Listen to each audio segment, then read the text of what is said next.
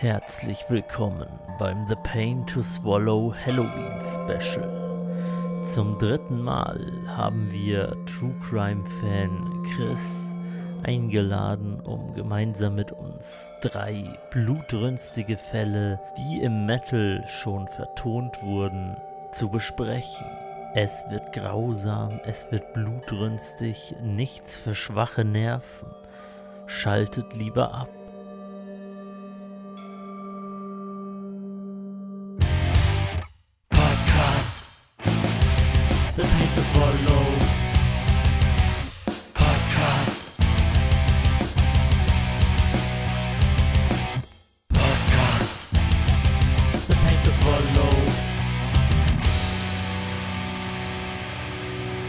Herzlich willkommen beim The Pain to Swallow Podcast. Mein Name ist Marco. Ich bin weniger bekannt als Gitarrist der Metalband Entoria und neben mir in meinem Podcast-Studio sitzt wie fast immer der. Hm, Habe die Ehre, besser bekannt als der Bassa und heute gut gelaunt und fröhlich äh, dankbar hier zu sein, denn gestern hat mich ein grippaler Effekt ordentlich niedergeworfen. Umso gerner bin ich heute halbwegs auf den Beinen.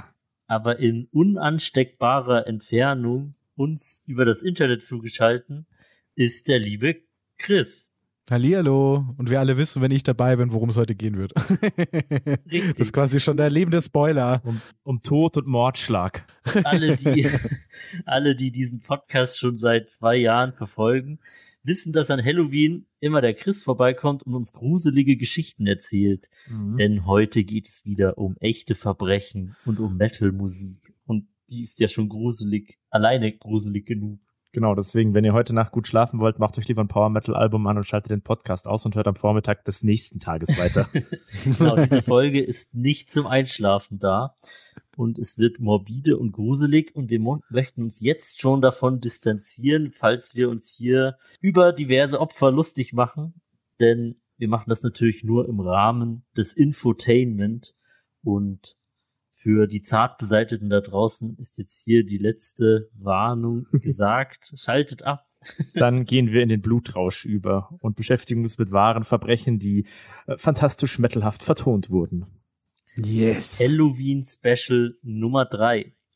Zuerst vorab möchte ich mal fragen, ist euch aufgefallen, dass Halloween quasi karnevalisiert wurde? Man feiert irgendwie inzwischen schon eine ganze Woche Halloween. Das stimmt. Vor allem die Kostümschwemme hat irgendwie exponentiell zugenommen, wenn ich so an die letzten Jahre denke. Vielleicht auch nur, weil ich da immer draußen rumhüpfe, aber ne. Sind Kostümschwämme nicht die, mit denen man sich Schminke ins Gesicht tupft? das sind die Schminktupfer. Ja. Nee, mir ist es Ja. nicht aufgefallen, weil alles bei uns in den Geschäften überschattet wird schon von dem Weihnachtszeug, weil ich meine, Oh es ja. ist ja schon Ende Oktober und Weihnachten ist nicht mehr weit. Also da musst du aufpassen. Bei uns beißt sich das, die Deko gerade schön zwischen Weihnachten und Halloween. Das ist eine ganz tolle Mischung. Das sieht sehr geil aus. Denkst an Schoko-Nikolaus oder Schokoskelett? Wir haben euch beide schon da. Glubsch Augen zum Kauen. Ja, und es gab so Zombie-Schleim, das war auch total cool. Äh, bei uns im Geschäft gab es, es war einfach, ich glaube, so ein Gummibärchen-Mischmasch. Und es wurde dann als Zombie-Schleim verkauft. Hat natürlich Ja, aus wahrscheinlich- gekostet vom normalen Preis oder Das so. waren eigentlich nur Gummibärchen, die mal auf der Heizung gelagert wurden. Ah. Die altbekannte Gummibärchen-Fusion, wenn man die irgendwo liegen lässt, dann ja, dann verbinden sie sich zu einem gewaltigen Batzen. Nee, aber Der es ist doch- Zombie-Schleim. Es ist heute, am Tag der Aufnahme, ist der Donnerstag vor Halloween. Also Halloween ist fast noch eine Woche entfernt. Und ich habe das Gefühl, die ersten Halloween-Feiern gehen heute schon los. Mhm. Und dann geht's am Freitag weiter, am Samstag geht's weiter und dann kommt's am Dienstag nochmal zum großen Finale. Dann kommt's also quasi eine Woche Halloween. Ja, das stimmt. Ja. Ja gut, mit den Feiern ist es aber eigentlich ziemlich leicht erklärt, weil wir hier immer noch ein äh, christliches Land sind und das ist doch normalerweise ein stiller Feiertag, Allerheiligen. Das heißt, äh, das ist doch auch die Partys, die hier zum Beispiel in München laufen, um 12 wird le- leise gedreht und normalerweise auch irgendwie die Gesellschaft als geschlossen deklariert. Also, wenn ich dran denke und die Abende im Born to Rock direkt an Halloween, es ist zwar am nächsten Tag Feiertag, aber Allerheiligen müssten stiller Feiertag sein. Weil wir hier alle so christlich sind und sehr gottesfürchtig. Weil der Herrgott, der hat den Lärm nicht so gern. Ab Mitternacht. Da kann er nicht schlafen, wenn er zusieht, Genau. was auf der Welt so passiert. Das wird ihn nur aufwecken und er wird sich denken, oh, was habe ich hier nur angestellt? Noch eine Gemeinsamkeit von Halloween und Fasching oder Karneval. Es wird beides mit einem stillen Feiertag beendet. Mhm. Der dann am Ende gar nicht so still ist oder doch erst Nee. recht still, weil man noch verkartet ist von den Vortagen. Sehr gut. Die Stille wird einem quasi herbeigekartet. Herbeigegangen. ich hoffe, wir sehen uns Ab- am Samstag, ne? Samstag Wer ist, äh, das ist die Born to Rock Halloween Party. Schwierig. Aber Dürfen wir hier Werbung machen? Um Gottes Willen, war das jetzt Naja, wenn Schleichwerbung? diese Folge rauskommt, ist die Party vorbei. okay, dann können wir nicht fragen, ob wir ein Sponsoring kriegen. Tja, schade. Jetzt werde ich langsam gruselige Musik einblenden, damit alle da draußen schon mal langsam in Stimmung kommen. Heute haben wir euch wieder drei True Crime Geschichten, die nicht blutrünstiger sein können, mit, mit vorbereitet. Jeder von uns wird eine Geschichte, die auf einer wahren Begebenheit basiert, vortragen und anschließend werden wir über das Gehörte sprechen. Und diskutieren. Und uns fürchten. Oh Ich muss ja zum Glück nicht mehr im Dunkeln nach Hause gehen später. Ich auch nicht. Außer Ich bei uns schon. es fällt wieder der Strom aus. so ist das in letzter Zeit öfter vorgekommen. ja, genau, letztes Jahr an Halloween. Das war Oh. perfektes Timing. Ich hatte hier eine kleine Feiergesellschaft hier. Äh, wir haben ein bisschen vorgeglüht, wir haben Gesellschaftsspiele gespielt und wir haben uns nett unterhalten. Auf einmal fällt halt wirklich der Strom aus und dann ist er kurz wieder gekommen und nochmal ausgefallen. Also so, dass das Licht auch wirklich schön geflackert hat, wie in einem schlechten Horrorfilm. Und wir dann alle so, oh Gott, was ist das? Was passiert hier? Oh mein Gott, dann kam der Strom wieder, dann ist er wieder weg. Dann kam er wieder und war wieder weg. Ja, es war total unspektakulär. Es ist ein Baum umgekippt und voll auf die Stromleitung gefallen. Und deswegen, das hat ein bisschen gedauert, bis der Baum quasi die Stromleitung durchbrochen hatte. Ja, und dann ist halt der Strom da gewesen und wieder nicht. Und das stand dann am nächsten Tag dann auch irgendwie in der Zeitung, beziehungsweise im Takt. Und, und alle Leute so, haha, Grizzly, jetzt hör auf mit den äh, Stromzähler zu spielen und mach das Licht wieder an. Aber wer war das mit dem flackernden Licht? Nosferatu. Und genau deshalb, Steff, verbiete ich dir, im Dunkeln Bäume zu fällen. Okay. das ist wichtig. Arbeitssicherheit. Aber ich habe doch meine Axt schon in der Hand. Das wäre eine gute Überleitung zu meinem Thema gewesen. Aber wir haben gesagt, wir fangen mit Grizzlys Horrorgeschichte heute an. Genau. Denn Gäste haben den Vorrang und die gruseligsten Geschichten. Guesties first. Dann Oh, übergebe ich mal das Wort an dich. Ich bin kurz ein bisschen enttäuscht, denn ich habe mir einen ekligen Schnaps eingeschenkt. Oh, jetzt wo du es sagst. Ah. Ich hätte Wo ist die fast vergessen. Tradition? Traditionen muss man wahren, meine Freunde. Okay, dann äh, machen wir das hier noch kurz vorweg. Vielleicht ertrage ich dann die gruseligen Geschichten auch besser. Ja. Ähm, kurz vorweg. Wir haben hier im Podcast eine Tradition, die so grausam ist, dass ich mir lieber 100 gruselige Geschichten würde äh, anhören, als sie durchzuführen. Nämlich trinken wir hier in meinem Podcast einen ekligen Schnaps. ja. Oder besser gesagt, du, ich muss halt aus Gesundheitsgründen passen, aber ich habe es mir nicht nehmen lassen, ein Geschenk von der lieben Gisela mitzubringen, das du schon in Händen hältst. Und zwar ist es ein ganz besonders seltsames Gesöff. Deswegen frage ich dich, was hast du mir denn heute mitgebracht, Steff? Halt trinkt der liebe Marco und ich würde es dann in einer späteren Folge nachholen. Halt gibt's da Bananenwasser. Oh ey, Gott. Ja, also man kennt ja, keine Ahnung, Zwetsch Zwetschgenwasser oder Kirschwasser oder, oder Mirabellenwasser, aber Bananenwasser habe ich auch noch nie gehört. Kannst du über die Webcam dieses wunderschöne Etikett sehen? Ja. Oh, Gott. oh Gott, es schaut aus, als hätte es jemand in der Grundschule gemalt. ja. Die Banane da drauf hat auch erstaunlich wenig Kontrast. So sehen die Bananen, die ich bei mir zu Hause habe, nicht aus. Die sind nämlich immer braun und schwarz. Das sieht aus, als hätte ich das Etikett gemacht. Nur ich hätte noch Comic Sans drauf gemacht. Ich habe auch gesagt, ich habe vom Design her keine Ahnung, aber ich glaube, so ein Etikett hätte ich auch noch hingekriegt.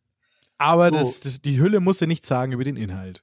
Nee. Während ich die Plörre eingieße, was hast du denn direkt vor dir stehen?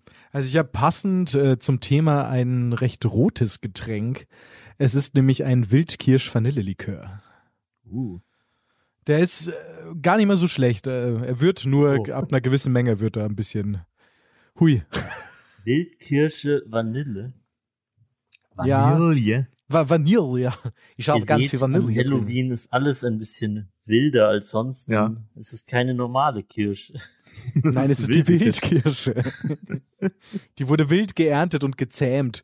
Die musste erst eingefangen werden, noch mit einem Lasso. Wie viele Umdrehungen hat denn deiner Grizzly? Das ist eine gute Frage. Ich glaube 20 oder so. Der ist nicht so stark. Das ist ein Likör. Ja, einer hat da hier doppelt so viel. Die klassischen Obstbrand 40. Aber ich, du hast diesen Likör geschenkt bekommen. Ja. Vielleicht wollte dich damit jemand aufreißen, weil da steht eine Telefonnummer mit drauf. Nice. Das ist wahrscheinlich der hiesige Feinkostladen. Ich habe die Geschichte schon mal erzählt, aber jetzt, wo der Grizzly da ist. Weißt du, Grizzly, ich habe letztens einen Liebesbrief bekommen. Das ist auch kein Gag, sondern das ist wirklich so. Ich, ich so würde es zumindest nennen, denn der Stromableser, jetzt sind wir schon wieder beim Strom.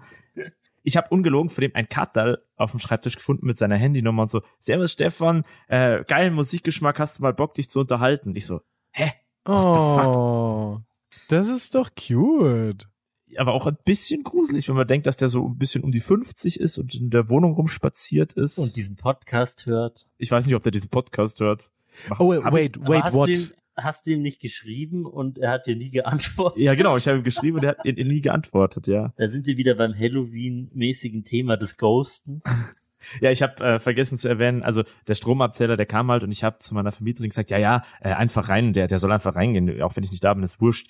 Und die hat ihn dann halt in die Wohnung gelassen. Und da hat er halt die ganzen äh, Mammut-Festival-Poster und vom Bavarian Death March-Poster und so alles gesehen bei mir. Was er nicht wusste, ist, dass sich hinter der Tür direkt eine riesige Bärenfalle befand.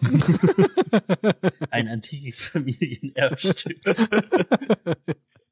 Aber tatsächlich ging's mir dann, der hat mir wirklich nie geantwortet. Das ging mir dann auch so, wie der Marco gesagt hat. Wahrscheinlich hat er gedacht so, welcher Depp schreibt man denn da? Löschen, weg. Wem habe ich schon wieder meine Nummer gegeben, oder dass ich so wieder, ohne dass ich mich dran erinnere? Nicht mehr so viel saugen. Ich finde das eine unfassbar liebe Geste, wirklich. Eigentlich, eigentlich schon. Komm, wir, wir Metalheads müssen schon irgendwie alle zusammenhalten. Ja, aber es ist, ich, ja, Ja, dann Ja, ich verstehe, was du meinst. können. genau. Ja, ich verstehe, was du meinst. Ja, ist okay. Ist, ist Ja, on the gut. edge. Bevor es jetzt gruselig wird, trinken wir jetzt. Ja. Zack, Prost. zack. Zum Wohl. Der eklige Schnaps. Und ich meine, der Typ wird ja irgendwann wieder Strom ablesen. Mal schauen, was er diesmal schreibt. Vielleicht lässt du dir dann irgendwie noch, noch, noch, noch so ein Hint, also seine besten, seine Top 5 Bands, die er gerne hört oder so. Und dann, mach, oh, dann habt ihr so, so eine Flüsterpost und irgendwie so eine stille, äh, wie so eine Art Brieffreundschaft, nur immer wenn der Strom zum Stromabzählen kommt. Vielleicht ist es ja auch eine, ein Stromableser aus der Vergangenheit. so wie in diesem Film mit dem Briefträger. Den kenne ich nicht. Ich musste auch gerade wieder traumatisieren, Marco. Keine Ahnung, wie der Film heißt, aber da gibt es doch so einen Film, wo so eine Frau über ihren Briefkasten mit irgendeinem so Typ aus der Vergangenheit schreibt. Ah, mit Keanu Reeves, das ist nicht das Haus am See. Doch, irgendwie sowas. Das ist aber eine Love Story, glaube ich sogar. So, so, so, so ein Science-Fiction-Love Story, wenn mich nicht alles täuscht. Also ich, ich kenne hier und da mal so ein paar Szenen, aber ich habe den Film nie gesehen. Also wage ich es nicht, jetzt irgendwas über den Film zu sagen. Ich habe ihn nicht gesehen. Aber ich wage mich jetzt etwas über diesen Bananenschnaps zu sagen. Hm? Er hat diesen klassischen Obstbrandgeschmack, der sehr stark ist und danach kommt tatsächlich so ein bisschen die Banane raus, was im Insgesamten jetzt nicht allzu lecker ist, aber es ist besser als, keine Ahnung, Kirschwasser oder so. Ich finde, da macht es immer die Konsistenz aus. Also ich finde, das ist das gleiche wie bei meinem Bananenweizen. Ich finde es vom Geschmack eigentlich echt voll okay. Steinigt mich alle, ja, ja, Reinheitsgebot, Bayern ist alles okay. Steinigt mich, aber ich finde Bananenweizen manchmal echt nicht schlecht. Aber die Konsistenz ist halt so ein bisschen eklig, weil der Bananensaft oder Bananennektar einfach so diese breiige Konsistenz hat und das, Es ah, flockt dann so, ja. Ja, es ist Sämig. Ich bin so Konsistenzesser und Trinker. Das ist wie wenn man äh, Weißbier mit Kartoffelbrei mischt. Was ist das? Ist das Erdäpfel, Erdäpfelweiße? Äh, Erdweizen. Aber wir lachen hier schon wieder viel zu sehr, aber das Lachen wird uns jetzt gleich vergehen, wenn wir mit der ersten gruseligen Geschichte starten. Oh ja. Oh ja. Haltet euch fest, nagelt euch an eure Stühle, damit ihr nicht vom Stuhl fallt. Ich hatte jetzt die perfekte Überleitung, die ich leider ein bisschen verpasst habe, denn wir haben gerade über Filme geredet. Und ich möchte euch mal so drei Filme in den Raum werfen und ich würde euch fragen, was die wohl so gemeinsam haben. Ich nenne hier so glorreiche Meisterwerke wie Texas Chainsaw Massacre, Psycho oder Das Schweigen der Lämmer. dann geht es um Ed Gain. Ja! Das stimmt alles. Was haben sie gemeinsam? Sie sind alle aus Amerika. Ja. Das stimmt. Ja. Ja, in der Tat. Das, das könnte man auch sagen. Und man glaube ich könnte sogar sagen, sie basieren alle sogar auf einem Buch. Ich glaube, zu jedem davon gab es sogar ein Buch. Also ich habe bei der Recherche ist mir aufgefallen, dass Psycho basiert auch auf einem Buch. Schweigende Lämmer ist auch ein Buch. Und äh, Texas Chainsaw Massacre, das, okay, da bin ich mir jetzt nicht ganz sicher. Aber Steff hat es richtig erraten, ja. Es geht um Ed Gain, wobei ich bei meiner Recherche darauf gestoßen bin, dass man eher Gein, glaube ich, ausspricht. Ed Gein. Ah, okay. Kann es sein? Also zumindest haben die das, ich habe sehr viele englische Dokus dafür auch angeguckt. Und da haben es immer mit Ed Gein ausgesprochen. Darum werde ich Das jetzt dabei sein, auch bleiben. Für je, jeden Menschen, der hier vielleicht mehr Erfahrung auch im Englischen hat, gerade was die Aussprache betrifft, der kann uns natürlich auch gerne verbessern. Aber es geht um den Butcher of Plainfield. Ähm, und der Steff kennt scheinbar die Geschichte schon, aber ich möchte hier alle Mithörer, alle Zuhörer jetzt mitnehmen auf eine kleine Reise in die Vergangenheit. Und zwar geht es in das Jahr 1906. Da kam nämlich der kleine ähm, Ed Gein am 27. August 1906 auf die Welt.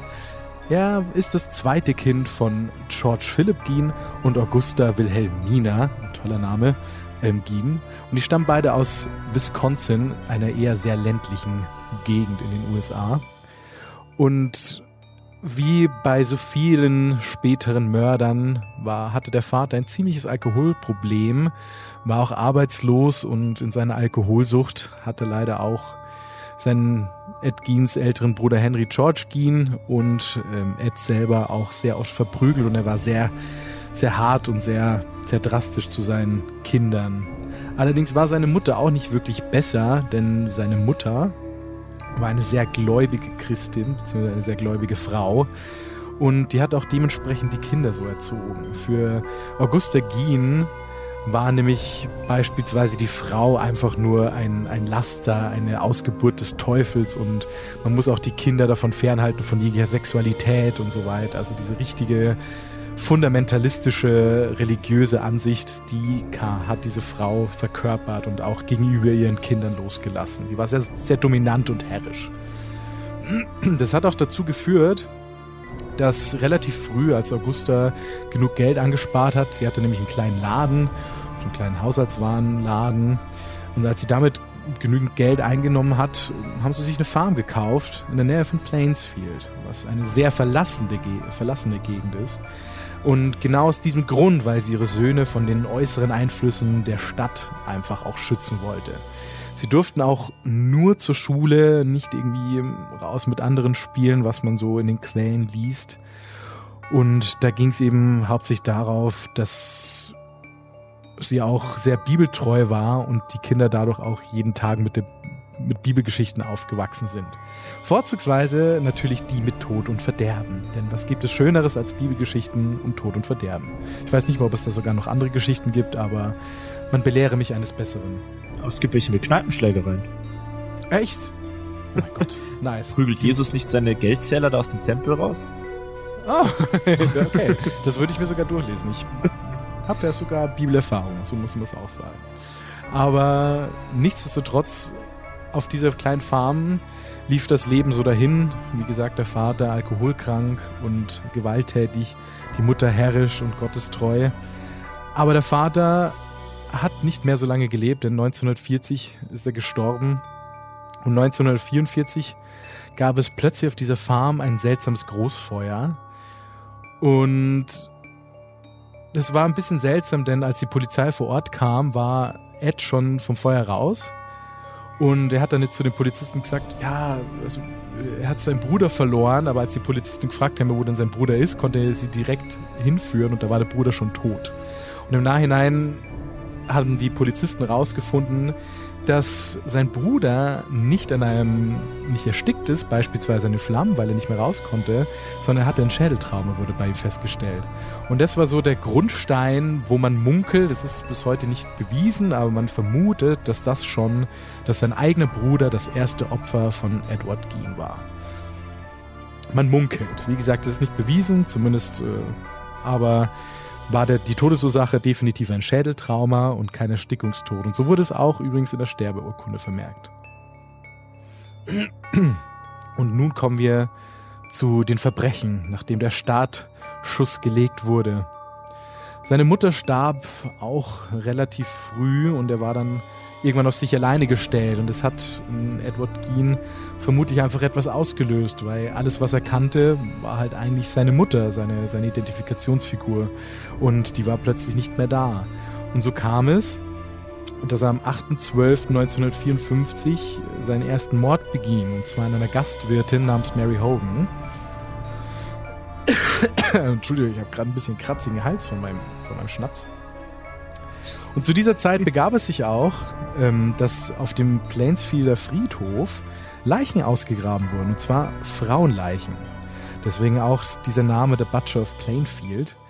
Ähm, denn es stellte sich später raus, dass diese Ausgrabungen von Frauenleichen auch auf Ed Gein zurückfielen. Und Wieso graben die denn auf dem Friedhof auf einmal Leichen aus? das war ja er selber.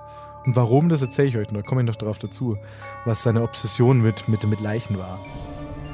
Ich, ich sehe schon, ich habe irgendwie hier im Podcast immer so ein, so ein Fable für Nekrophilie. Ich hatte doch schon mal Nekrophilen vorgestellt. Spricht nicht gerade für mich, aber ich möchte da jetzt nicht zu viel hineininterpretieren. Und es dauert auch nicht lang, bis sein zweites Opfer ihm vor die Füße fiel. Das war nämlich am 16. November 1957. Da hat er wieder eine Ladenbesitzerin entführt, und zwar Bernice Warden aus Plainfield. Und er hat sich wohl aber nicht scheinbar nicht sonderlich gut angestellt, denn am nächsten Tag stand schon die Polizei bei seinem Farmhaus. Und was sie dort vorfanden, war ein Bild des Schreckens, denn sie fanden dort tatsächlich sehr viele ausgeweidete Leichen, die nicht nur von seinen zwei selbst erlegten Opfern stammen konnten, zumindest diejenigen, die bekannt sind, sondern da kommt eben diese, diese Ausgrabung auf dem Friedhof, kommen wir noch dazu, denn er hat die Leichenteile mit zu sich nach Hause genommen. Und was hat er damit angestellt? Ja, es geht hier weniger, ja, vielleicht versteckt schon auch um was Sexuelles, aber er hat daraus zum Beispiel, ähm, er hat Nasen gesammelt, er hat Schädel, hat er aufgetrennt und daraus, jetzt kommt's, Schüsseln für Hunde und Katzen gemacht und denen Futter zu darreichen. Das ist auch sehr spektakulär. So andere Hunde kriegen eine Schüssel mit ihrem Namen. Ed Geens Hunde haben einen Menschenkopf als Schüssel bekommen. Wer hat, wer kann das schon von sich behaupten? Er hat auch leidenschaftlich gerne weibliche Geschlechtsorgane gesammelt. Er hat Masken aus Haut erstellt. Hier kommen wir vielleicht zu der Allegorie zu der Texas Chainsaw Massacre, weil hier auch der Mörder, der hier herumläuft, Leatherface, eben auch die Haut seiner Opfer sammelt. Er hat Armbänder aus Haut gemacht. Die Polizei hat sogar Stühle gefunden im Haus mit Hautbezug. Also nicht irgendwie mit Stoff bezogen, sondern mit menschlicher Haut bezogen. Und insgesamt hat die Polizei dort in seiner Farm etwa 15 Leichen gefunden. Angeklagt wurde er wenig später, aber nur wegen zweifachen Mordes, weil nur ähm, der Mord an Mary Hogan und an der anderen, die ich vorhin erzählt habe, die wurden ihm zu Last gelegt an der Bernice Warden. Bei den anderen ist man sich heute nicht sicher. Also es gibt zwei bestätigte Opfer, man vermutet aber, dass da noch ein paar mehr dazu kamen, ähm, plus halt die ausgegrabenen Leichen, die auf dem Friedhof lagen, die er aber nicht ermordet hatte. Und somit, nachdem die Polizeibeamten dieses schreckliche Bild vorfanden, ähm, wurde er natürlich verhaftet und 1958 wurde er für geisteskrank erklärt.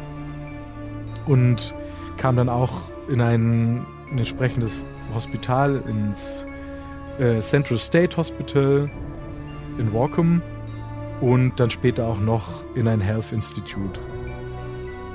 Und dort war er aber ein relativ ruhiger Insasse. Also was man so liest, er lebte wohl bis zu seinem Tod relativ ruhig und war ein mustergültiger Insasse. Er starb dann letztendlich 1984 an Lungenkrebs. Im zarten Alter von. das, das, das hat jetzt irgendwie gut gemacht. Ja. Das hat die makabre Stimmung sehr schön abgerundet. Der Lungenkrebs. Ich muss erst weiter rauchen. Aber mit 77 Jahren. Also, das muss man schon dazu sagen. Er wurde doch noch recht alt. So als mustergültiger Gefangener. Und im Vergleich, im Vergleich zu vielen anderen Mördern oder Tätern hat er eigentlich gar nicht so viele Morde begangen, zumindest die ihm zugrunde gelegt wurden. Aber was diesen Fall einfach so makaber macht, ist sein, sein Umgang mit den menschlichen Leichenteilen. Also was er alles daraus gefertigt hat, seine Obsession. Ähm, man munkelt auch, aber es ist bis heute nicht wirklich nachgewiesen, ob er vielleicht auch Kannibale war. Denn zumindest als interessantes Detail vielleicht hat die Polizei bei der Durchsuchung seines Hauses auch ein Herz in der Pfanne gefunden. Das lässt schon darauf schließen, dass man dieses Herz vielleicht braten wollte und auch essen wollte. Mhm. Deswegen zum Beispiel auch äh, das Schweigen der Lämmer eben mit, mit Hannibal Lecter als den Kannibalen, der hier gezeigt wird. Also man, man weiß es nicht, aber man munkelt. Mhm. Und erstaunlicherweise hat dieser Fall oder diese Persona ein wahnsinniges Echo in unserer modernen Popkultur von Büchern über Filmen, die ich vorhin schon genannt habe. Aber natürlich halt auch, wie ich eben schon erwähnt habe, vom Texas Chainsaw Massacre, wo übrigens der Film bereits 1974 kam, also als er noch lebte. das finde ich auch echt? ganz spannend. Dieser Film ist trotzdem von ihm inspiriert? Er ist von ihm inspiriert, ja, von seinen Taten, weil die waren, lagen ja schon weiter zurück. Also ich glaube 1958 wurde er für geisteskrank erklärt und war ja dann schon hinter Gittern. 1984 mhm. ist er gestorben. Und 1974 kam tatsächlich schon Texas Chainsaw Massacre. Ich meine, es wird natürlich nie. Ich habe den Film nie gesehen. mhm. Ich, ich kenne so, ich kenne so ein paar ikonische Szenen, weil ich halt schon immer, äh, ich bin schon ein sehr großer Horrorfilmfreund, aber am Stück habe ich ihn auch noch nicht gesehen. Ich wusste nur, dass er vor kurzem, oder das ist auch schon ein bisschen länger her, ein Remake oder ein Prequel, ein modernes gekriegt hat. Und da bin ich immer sehr, sehr skeptisch, weil die modernen Prequels und Reboots und Sequels im Horrorbereich sind immer mit Vorsicht zu genießen, meiner Meinung nach. Aber ich werde mir jetzt tatsächlich diesen, dieses Halloween wollte ich ihn mir endlich mal anschauen, denn ich spiele ja nebenbei auch immer mal wieder Dead by Daylight und letzte Zeit leider weniger. Für alle, die das nicht kennen, das ist ein asymmetrisches Horror-Game und da kann man zum Beispiel auch Leatherface spielen. Also da kann man ganz viele bekannte und weniger bekannte Mörder aus der Geschichte spielen oder Horrorfiguren. Es gibt zum Beispiel, glaube ich, äh, es gibt den Demogorgon aus äh, Stranger Things und so weiter. Mittlerweile haben sie eine Riesenriege an Killern und du musst quasi diesen Typ aus Scream, den ja, Leatherface. Äh, nicht Leather Scarface. Nee, warte, warte, warte, nee, nee. Äh, wie heißt denn der Scream? Ah, mit Ghostface. Ghostface, danke. Ich wusste irgendwas mit Face. Leatherface hatten wir ja schon. Face-Gesicht. Genau. Und äh, das ist wäre zum Beispiel auch was. Hier sieht man in der Popkultur, was da alles so verankert ist, eben auch hier in der Gaming-Kultur. Und bei Ed Gein ist es ähnlich. Also es gab das Buch Psycho von Robert Bloch. 1959 bereits. Und das war die Grundlage für Hitchcocks berühmten Film Psycho, den ihr vielleicht kennt. Da gibt es diese berühmte Duschszene, Mhm. mhm. Die Kakao gezeigt hat. Das Richtig. Der Fun genau. Fact, der das Kakao. Ja, das Blut war nur Kakao, weil Schwarz-Weiß-Film, da hast du kein, ah. kein rotes Blut runterschütten müssen. Das so, so Schwarz-Weiß-Film hat es gut funktioniert. Ja, im Schwarz-Weiß-Film war das alles möglich. Und die Figur des Norman Bates, der auch sehr von seiner Mutter abhängig war im Psycho, dies äh, inspiriert eben von, von Ed Gein. in Schweigen der Lämmer. Da gab es doch auch jetzt vor kurzem so eine Netflix-Serie dazu. Ja, Bates Motel gibt's da. Ähm, mhm. Das ist quasi die Vorgeschichte zu Psycho. Ähm, wollte ich die ganze Zeit mal angucken. Ich habe immer nur so ein bisschen reingeschaut. Ich fand schon sehr, sehr gut. Ähm, vor allem, weil da auch die Vera Famiga mitspielt. Wenn mich nicht alles täuscht, die auch in The Conjuring äh, die Lorraine Warren spielt beispielsweise. Also diesem im Horrorgenre ist schon relativ bekannt und die, glaube ich, hat es auf vier Staffeln sogar gebracht, die Serie. Und jetzt halt die Vorgeschichte, wie, wie das Bates Motel zustande kam und eben auch diese Figur Norman Bates geformt wurde. Von ich habe davon mal, als die erste Staffel rauskam, einige Folgen gesehen. Allerdings war mir das gar nicht bewusst, als ich angefangen habe, dass das mit auf Psycho basiert. Das habe ich dann irgendwie erst so im Laufe der Serie kapiert. Ja, ja, das, das, ähm, ist, wenn man es weiß, kommt man schon drauf, weil es ja eben auch die Namen sind, auf die man dann gleich drauf zu sprechen kommt. Aber es ist halt lustig, dass es relativ spät dieses Prequel gibt, weil ich meine, Hitchcocks Film ist schon sehr, sehr alt. Ich weiß nicht genau die Jahreszahl, aber ich glaube auch so um die 70, um die 70er rum, irgendwo um den Dreh, vielleicht sogar noch einen Ticken früher. Da müsst ihr jetzt nochmal nachgucken. Also diese Fu Figur Ed Gein oder Edward Gein, die, die sind sehr vielen Filmen vorgekommen. Texas Chainsaw Massacre, dann gibt's Die Range, Geständnisse eines Nekrophilen nennt sich dieser Film.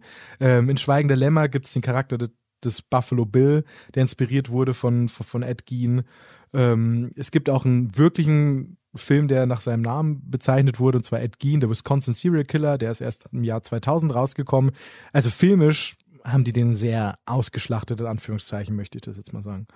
Nein, ich, ich dachte nur, wo du gesagt hast, die Figur des Buffalo Bill in Schweigen der Lämmer basiert auf der Figur.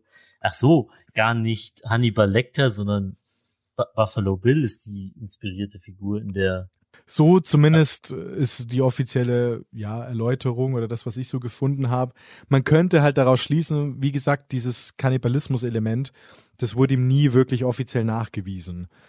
Also es wurde jetzt nicht, er wurde nicht irgendwie beim Verspeisen entdeckt oder man hat jetzt irgendwie ja, das findet man natürlich. Da saß er am Abendbrottisch und auf einmal stürmte das SWAT-Team rein. Nehmt ihr da doch eine Schüssel. Ich hab grad saure Lüngerl gemacht.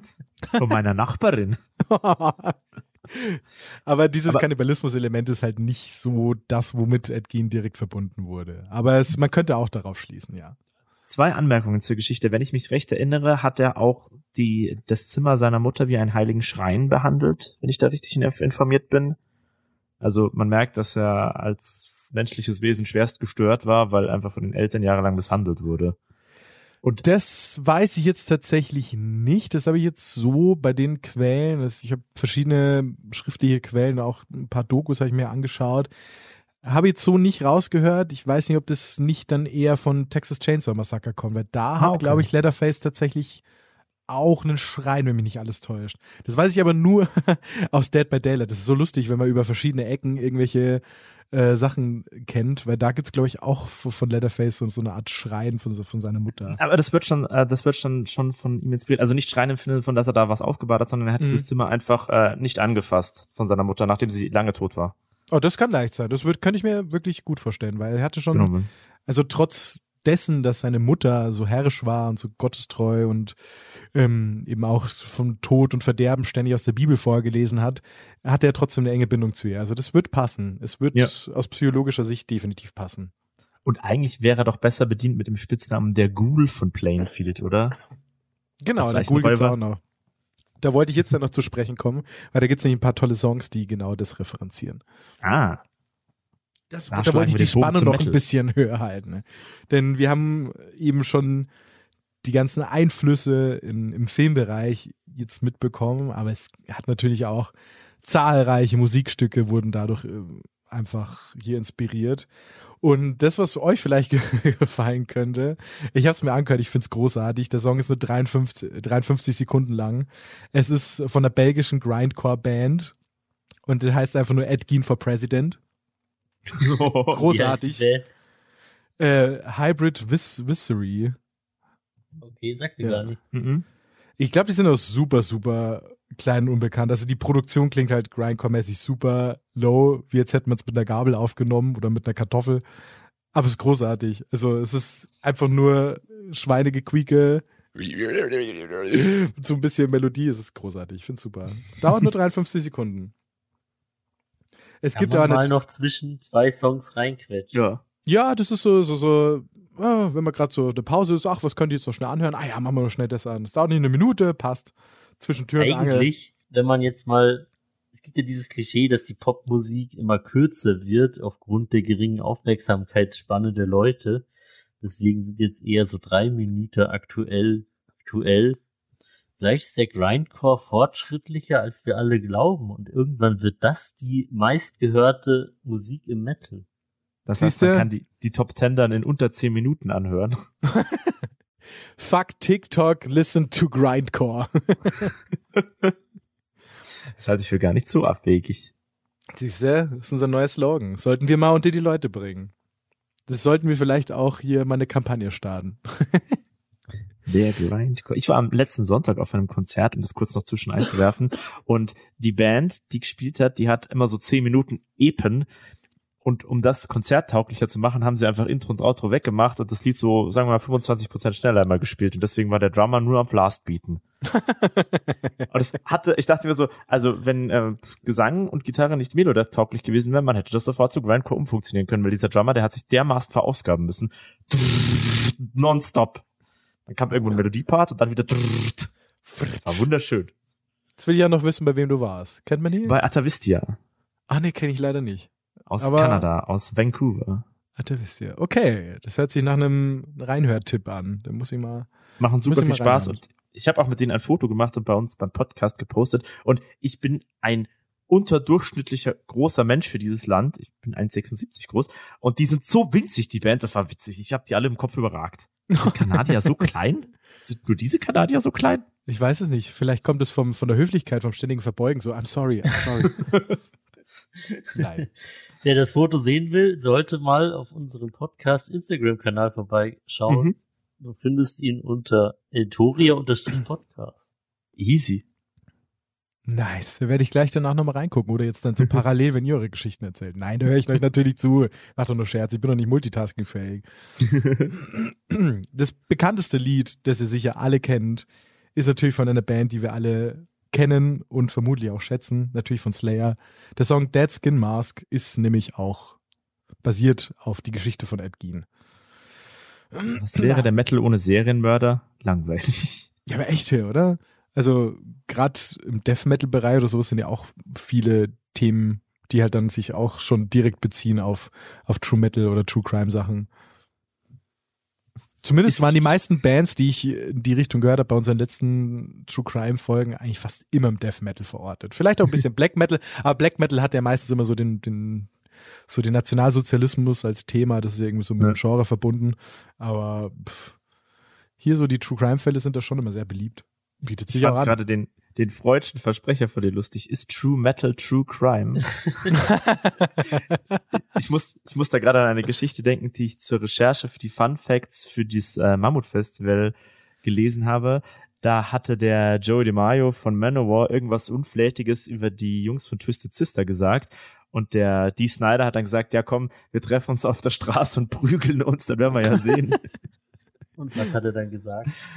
Er hat gesagt, Manowar sind nicht aufgetaucht und deswegen äh, geht er davon aus, dass sie alles zurücknehmen, was sie Schlechtes über Twisted Sister gesagt haben. Oh. Aber im True Metal ist ja eher der fiktive Crime-Thema, habe Ja. ich das Gefühl. Und die Prahlerei. Ja, das stimmt, das gehört auch dazu. Man, man, man findet so äh, Verbindungen. Ja. Aber also von Metal gibt's ganz viel. Ich habe auch eine Nu Metal Band gefunden und das Lied fand ich echt ganz geil. Erstaunlich, ich weiß, das heißt Nothing to Gain von Mudvayne. Das ist sehr groovy, richtig abwechslungsreich. Ähm, ist halt eben Nu Metal verordnet, da mich so ein bisschen eine Mischung aus Grunge und Nu Metal, also so ein bisschen Korn, Nirvana, so ein Hauch Slipknot höre ich da irgendwie auch ein bisschen raus. Ähm, fand ich ziemlich cool. Kann ich nur jedem empfehlen. Es war ein ganz netter Song. Der war auch gar nicht mehr so unbekannt. Ich glaube, der hatte sogar eine Million Klicks oder sowas. Aber der ist schon recht alt. Also den kannte ich davor nicht, aber ich kenne ja auch nicht so viel immer in allen Richtungen. Da seid ihr in den einzelnen Genres definitiv noch besser bewandert. Also im Nu Metal war ich noch nie daheim, da kenne ich mich gar nicht aus. Marco, wie steht's für dir? Ich habe ein bisschen Grundwissen. So die bekanntesten Vertreter kenne ich, aber ich hab's nur in sehr ausgewählter Form tief gehört. Das war halt irgendwie eigentlich so unser aller Jugend, oder? War das nicht so ein bisschen der Einstieg zum Metal? Na, ich Korn und Limp nicht. Bizkit irgendwie? Nee, die, ja, ich kenne die und ja, ich kenne auch einige Songs, aber ich muss sagen, ich habe die nie aktiv gehört, die beiden. Ich auch Da habe ich zum Beispiel Slipknot aktiver gehört. Da bin ich erst, äh, das ist so traurig, aber durch Slipknot bin ich erst in den letzten Jahren so reingerutscht. Und ich fand auch dieses Jahr das Konzert am Königsplatz in München grandios. Da bin ich eher so rausgerutscht. Ich bin da nur vor vielen, vielen Jahren einmal entlang geschrammt, aber hab nie reingefunden. Ja, ja, es, es ist, ich habe lang gebraucht, bis ich reingefunden habe, aber ich irgendwie finde ich es mittlerweile schon sehr, sehr, sehr, sehr nice. Ich habe da ähm, am Mammut Festival mit der lieben Frontfrau von Red to Grey drüber philosophiert. Ich persönlich bin tatsächlich nicht in diesem Oldschool Metal oder Hard Rock, sondern eher im Rock-Bereich, wenn dann verortet, so Survivor und Journey, das, das sind so, wo ich sage, das ist richtig geil, das taugt mir. So Ja. ACDC und Metallica, das hat mich jetzt nie so gecatcht und auch bei Iron Maiden hat es auch viele Jahre gedauert, bis ich mal ein paar Songs in meine Seele hab reinlassen können. Ja, fühle ich. Also Iron Maiden geht noch eher. Mit ACDC kann ich gar nichts anfangen. Es tut mir echt leid. Ich auch nicht und das Nee. sind Koryphäen und die sind super, aber Gitarrist, als ich als einziger Gitarrist hier unter den Anwesenden muss sagen, jeder hat mal irgendwie ACDC-Song auf der Gitarre gespielt, als er angefangen hat. Ich glaube ich auch. Als ich in meinen jungen Jahren mal sechs Jahre lang Gitarre gespielt habe. Mehr schlecht als recht. Fun Fact, um nochmal kurz zurückzukommen, es gibt übrigens auch einen J-Rock-Song. Ja, es gibt einen J-Rock-Song. Ich habe ultra drüber gesch Das ist so ein richtiger poppiger Song. Hat mich so ein bisschen an den Gorillas erinnert, das Video zumindest. Äh, der heißt Jessica von Deer and Grey. Ich, oder D- Duran Grey. Dean Gray. D- Diese Deer äh, and japanische Grey. Band, oder? Ja. Ich kannte die gar nicht. Kanntest du Ah, ja, die? ja. Ich kenne die vom Namen her, ja. Dean Gray, ja. Die waren mir tatsächlich nicht bekannter. Die haben auch anscheinend ein Lied, das sich thematisch mit Ed Gein. Äh, Aber warum heißt es. Jessica? das frage ich mich auch. Vielleicht, also ich, ich bin drauf gestoßen, ich habe es mir angehört und das ist das meiste ist auch auf Japanisch. Also ich, Vielleicht haben sie sich gewünscht, dass sich eine Jessica mit Ed, aber verlassen wir das. Vielleicht, ich werde es ist, nachrecherchieren. vielleicht nennt sich das ganze Genre von ihnen deshalb J-Rock. Aber es gibt noch skurriler. Also es gibt nicht nur J-Rock, der sich damit beschäftigt hat, sondern auch Country Rock. Da ist sogar ein- eine Kazoo noch mit dabei. Und zwar heißt das Lied Skinned von Blind Melon. Das ist so richtig, äh, richtig lustiger Country mit einem Kazoo eben noch dazu. Und irgendwie fand ich diese Mischung vom Thema und der Musik fand ich irgendwie sehr interessant. Wie, wie muss ich mir das vorstellen? So, wir stellen uns jetzt äh, die Gitarre von, wie heißt der Ring of Fire Gitarrist? Johnny Cash. Genau, wir stellen uns Johnny Cash Gitarre spielen vor und dann so, and he killed all your ladies and then he skinned them, row. Tatsächlich ist es irgendwie so ein bisschen ähnlich. Also es ist jetzt nicht so krass klassischer Country, aber es hat so Country-Einflüsse. Ähm, müsste mal reinhören. Ich kann es schlecht beschreiben. Ich fand es sehr skurril. Einfach wegen dieser Diskrepanz zwischen Text und Musik. Solange es sich nicht um ein elektrisches Riesenkassu handelt, bin ich da ganz sorgenfrei. Das verfolgt dich bis heute, oder?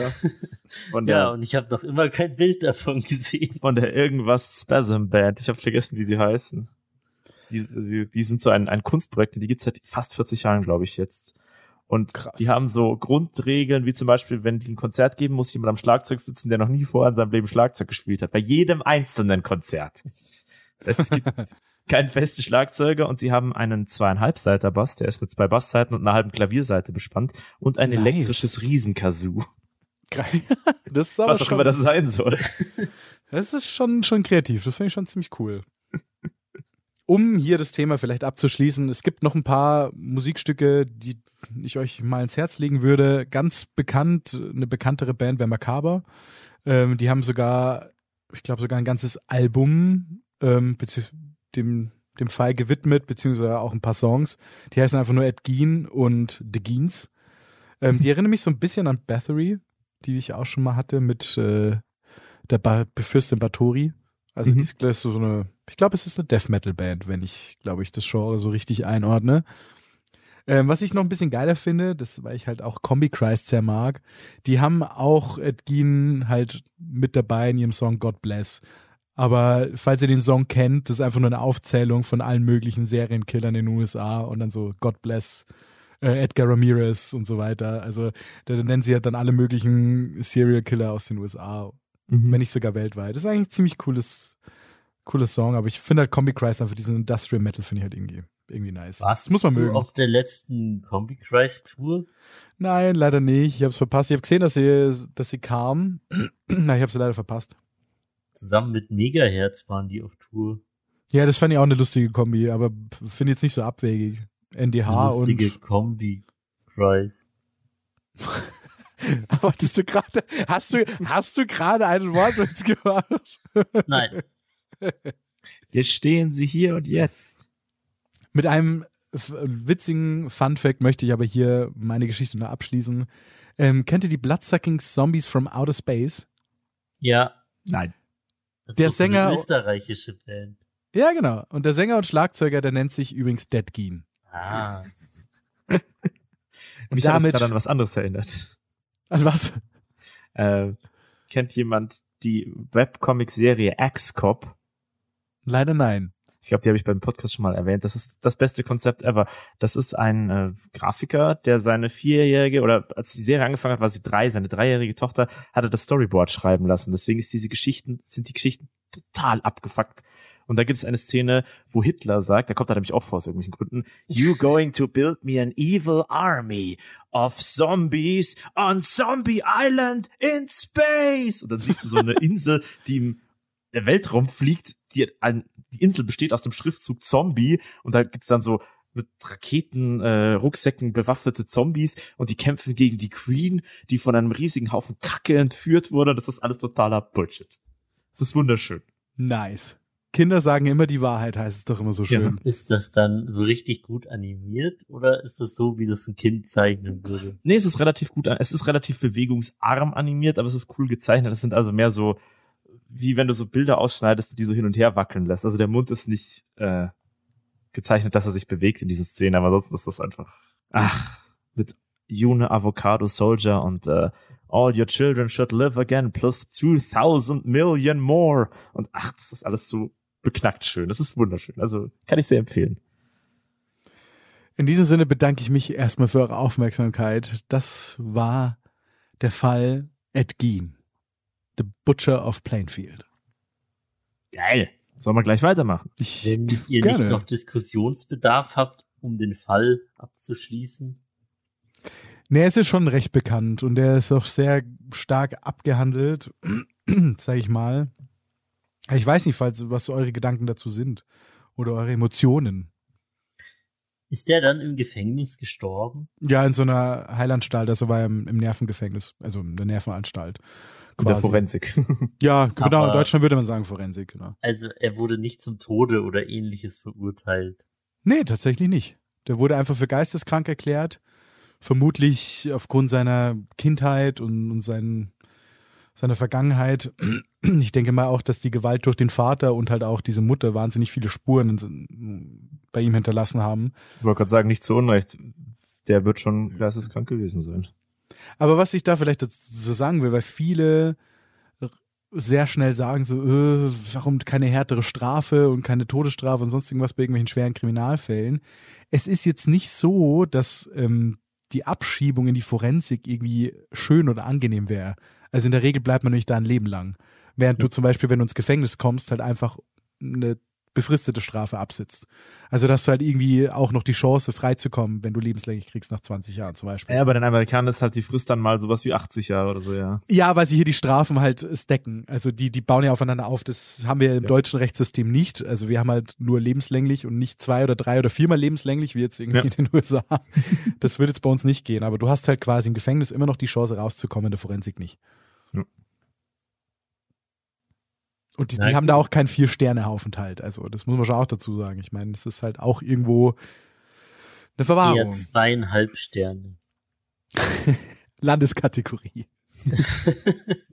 ist, äh, wie, wie sagt man im Flugzeug? Ähm, nicht Business Class, Holzklasse. Economy Class. Economy Class, genau. Ökonomisch. Gut. Dann lasse euch, ich euch jetzt mit euren Gedanken zu dieser Geschichte da draußen alleine und übergebe das Wort an meinen lieben Podcast-Kollegen, den Steff, der uns eine weitere, ebenso abscheuliche Geschichte vorbereitet hat. Seid ihr bereit? Ich darf die erste Zeile des Songs zitieren, zu welchem ich diesen Fall quasi recherchiert habe. Es war das Jahr nach dem großen Krieg. Wisst ihr, wer es singt? Hatte ich vorher schon erwähnt. Es ist Eisregen. Ah. Von ihrem neuen Album und auch die Tour, die so heißt, die leider nicht nach München gekommen ist, aus irgendwelchen Gründen Grenzgänger. Leg ich mal los. Die Grenze nach Bayern haben sie ihm doch nicht überschritten. Nee, doch, die Grenze nach Bayern haben sie überschritten, aber die Grenze zur, die Stadtgrenze München haben sie nicht überschritten. Aber nun zum True Crime Fall. Wir schreiben das Jahr 1946, nahe der Grenze zur sowjetisch besetzten Zone. Wir befinden uns im Gasthaus zum Weißen Ross, nicht zum Gasthaus zum Tänzelnden Pony, das nur mal hier am Rande. Och, Das. Gasthaus zum Weißen Ross gibt's irgendwie bis, bis heute. Dort sitzt jeden Tag ein junger Mann, 22 Jahre alt, am Tisch. Schweigsam starrt er aus dem Fenster auf den Brocken, den Berg. Um das Niemandsland zwischen äh, Wien Wienienburg, Wienienburg, ich weiß mal nicht so genau, wie man das ausspricht, und äh, im Westen und Osterwieck im Osten zu passieren, bedarf es eines Interzonenpasses oder eines findigen Grenzgängers. 1946 werden am Stadtrand von Osterwieck zwei Frauenleichen entdeckt, missbraucht und brutal ermordet. Gleiches geschah in den Städten Elrich und Zorge im Südharz. Besonders für Frauen war der illegale Grenzübertritt gefährlich. Viele wurden ausgeraubt, einige wurden missbraucht und ein paar fielen dem Todmacher Rudolf Pleil zum Opfer. Die deutsche Dark Metal Band Eisregen widmete den Geschehnissen das Lied Grenzgänger.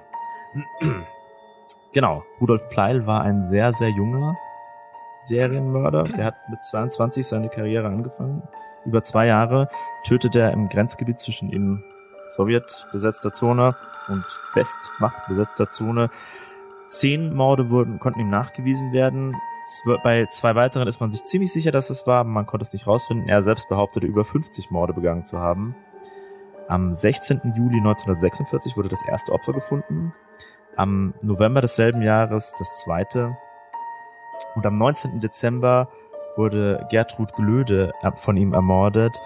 Das ist eine sehr spannende, makabre Geschichte, weil in der Doku über Pleil, die großen Kriminalfälle, falls ihr die kennt, kommt die Tochter von Gertrud Glöde, spricht da über den Fall. Hm, tatsächlich, die Doku ist diese bekannt. Doku? Die Doku ist, glaube ich, aus dem Jahr 2000 oder so. Die großen Kriminalfälle, die haben äh, mehrere Staffeln. Sieben oder acht.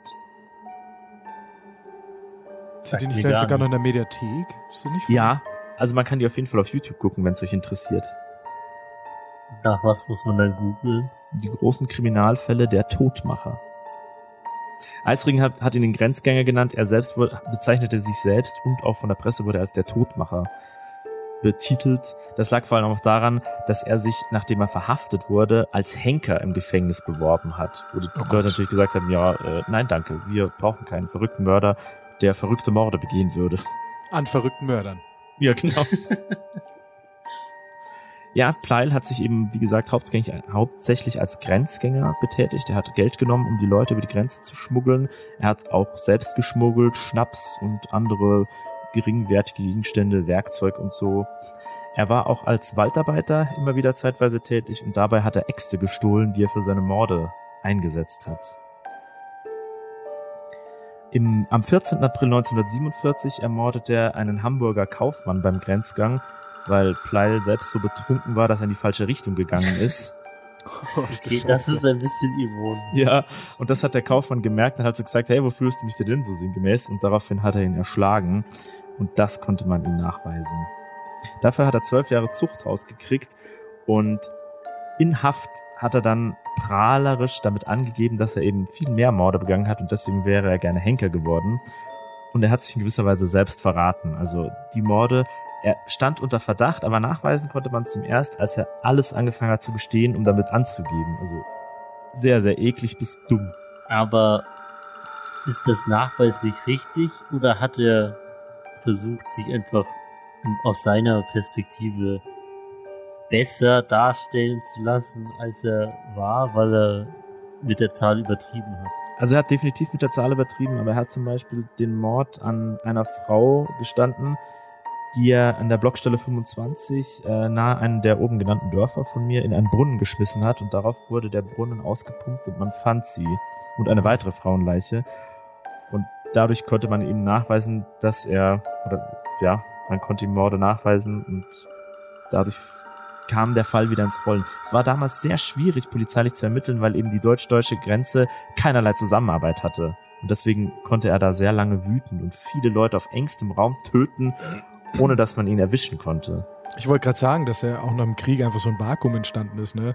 Alles Ja. im Aufbau, äh, gerade was, was Sicherheits, äh, Sicherheitskräfte und sowas irgendwie angeht, aber auch einfach die, die Zusammenarbeit mit anderen Ländern. Das ist, finde ich, eine interessante Zeitspanne auch. Das muss echt furchtbar gewesen sein, weil er hat halt in einem Dorf jemanden umgebracht und missbraucht ist dann zehn Kilometer weitergegangen über die Grenze und da war das quasi kein Thema mehr. Hast du rausfinden können, wer- was sein Motiv war? Oder kommst du da noch dazu?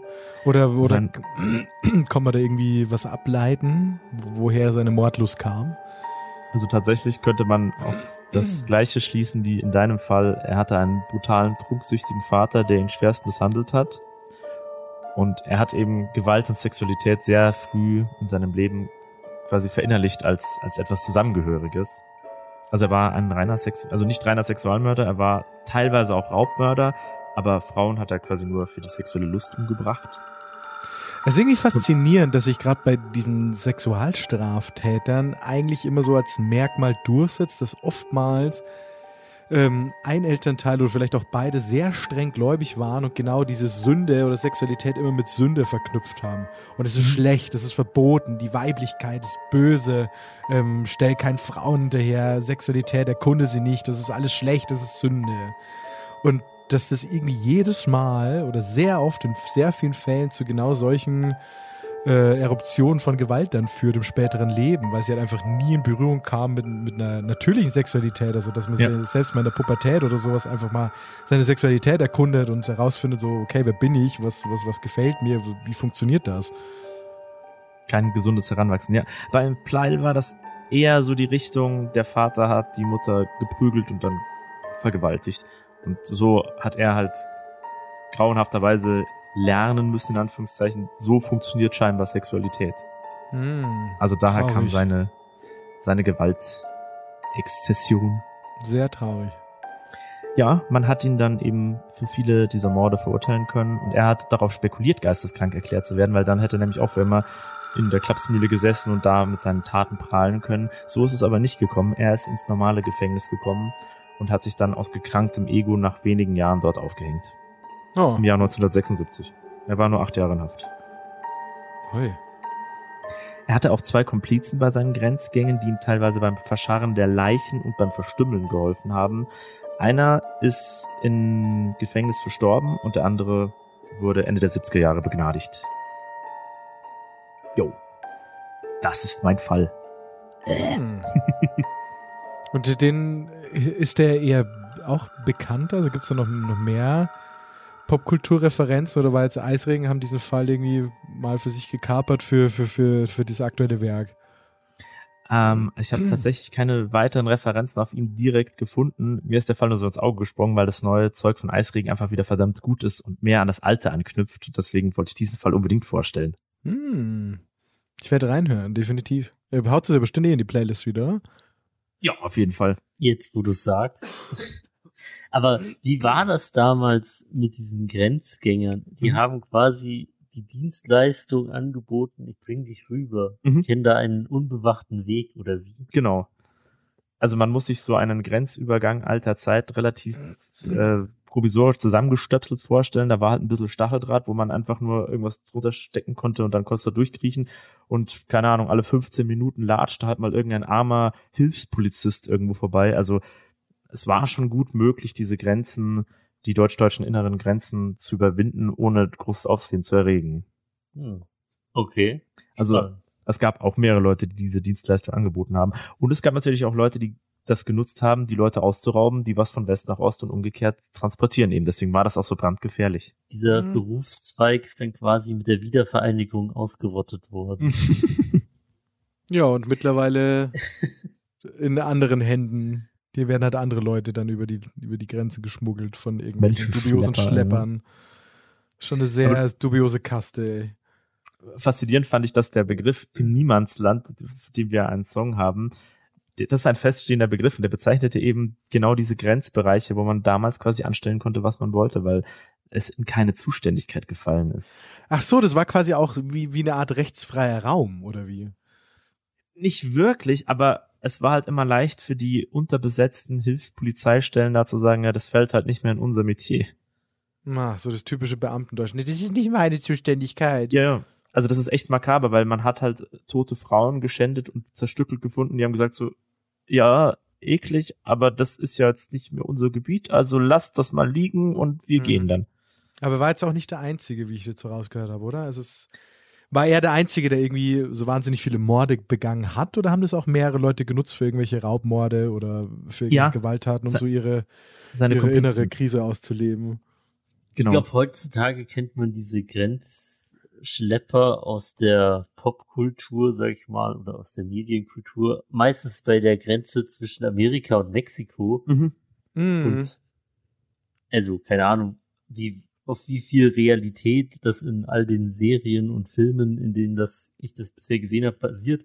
Aber da ist ja auch das schon sehr häufig so, dass das eher so unheilvolle Menschen sind, die die dann noch Geld aus der Tasche ziehen, die sie können Mhm. und dann vielleicht am Ende sogar doch gar nicht dahin bringen, wo sie wollen, obwohl sie viel Geld bezahlt haben. Und da gibt's doch ganz viele paramilitärische Banden, die das heilige Amerika schützen wollen und da irgendwie wüten. Also das ist auch ja sehr makaber da.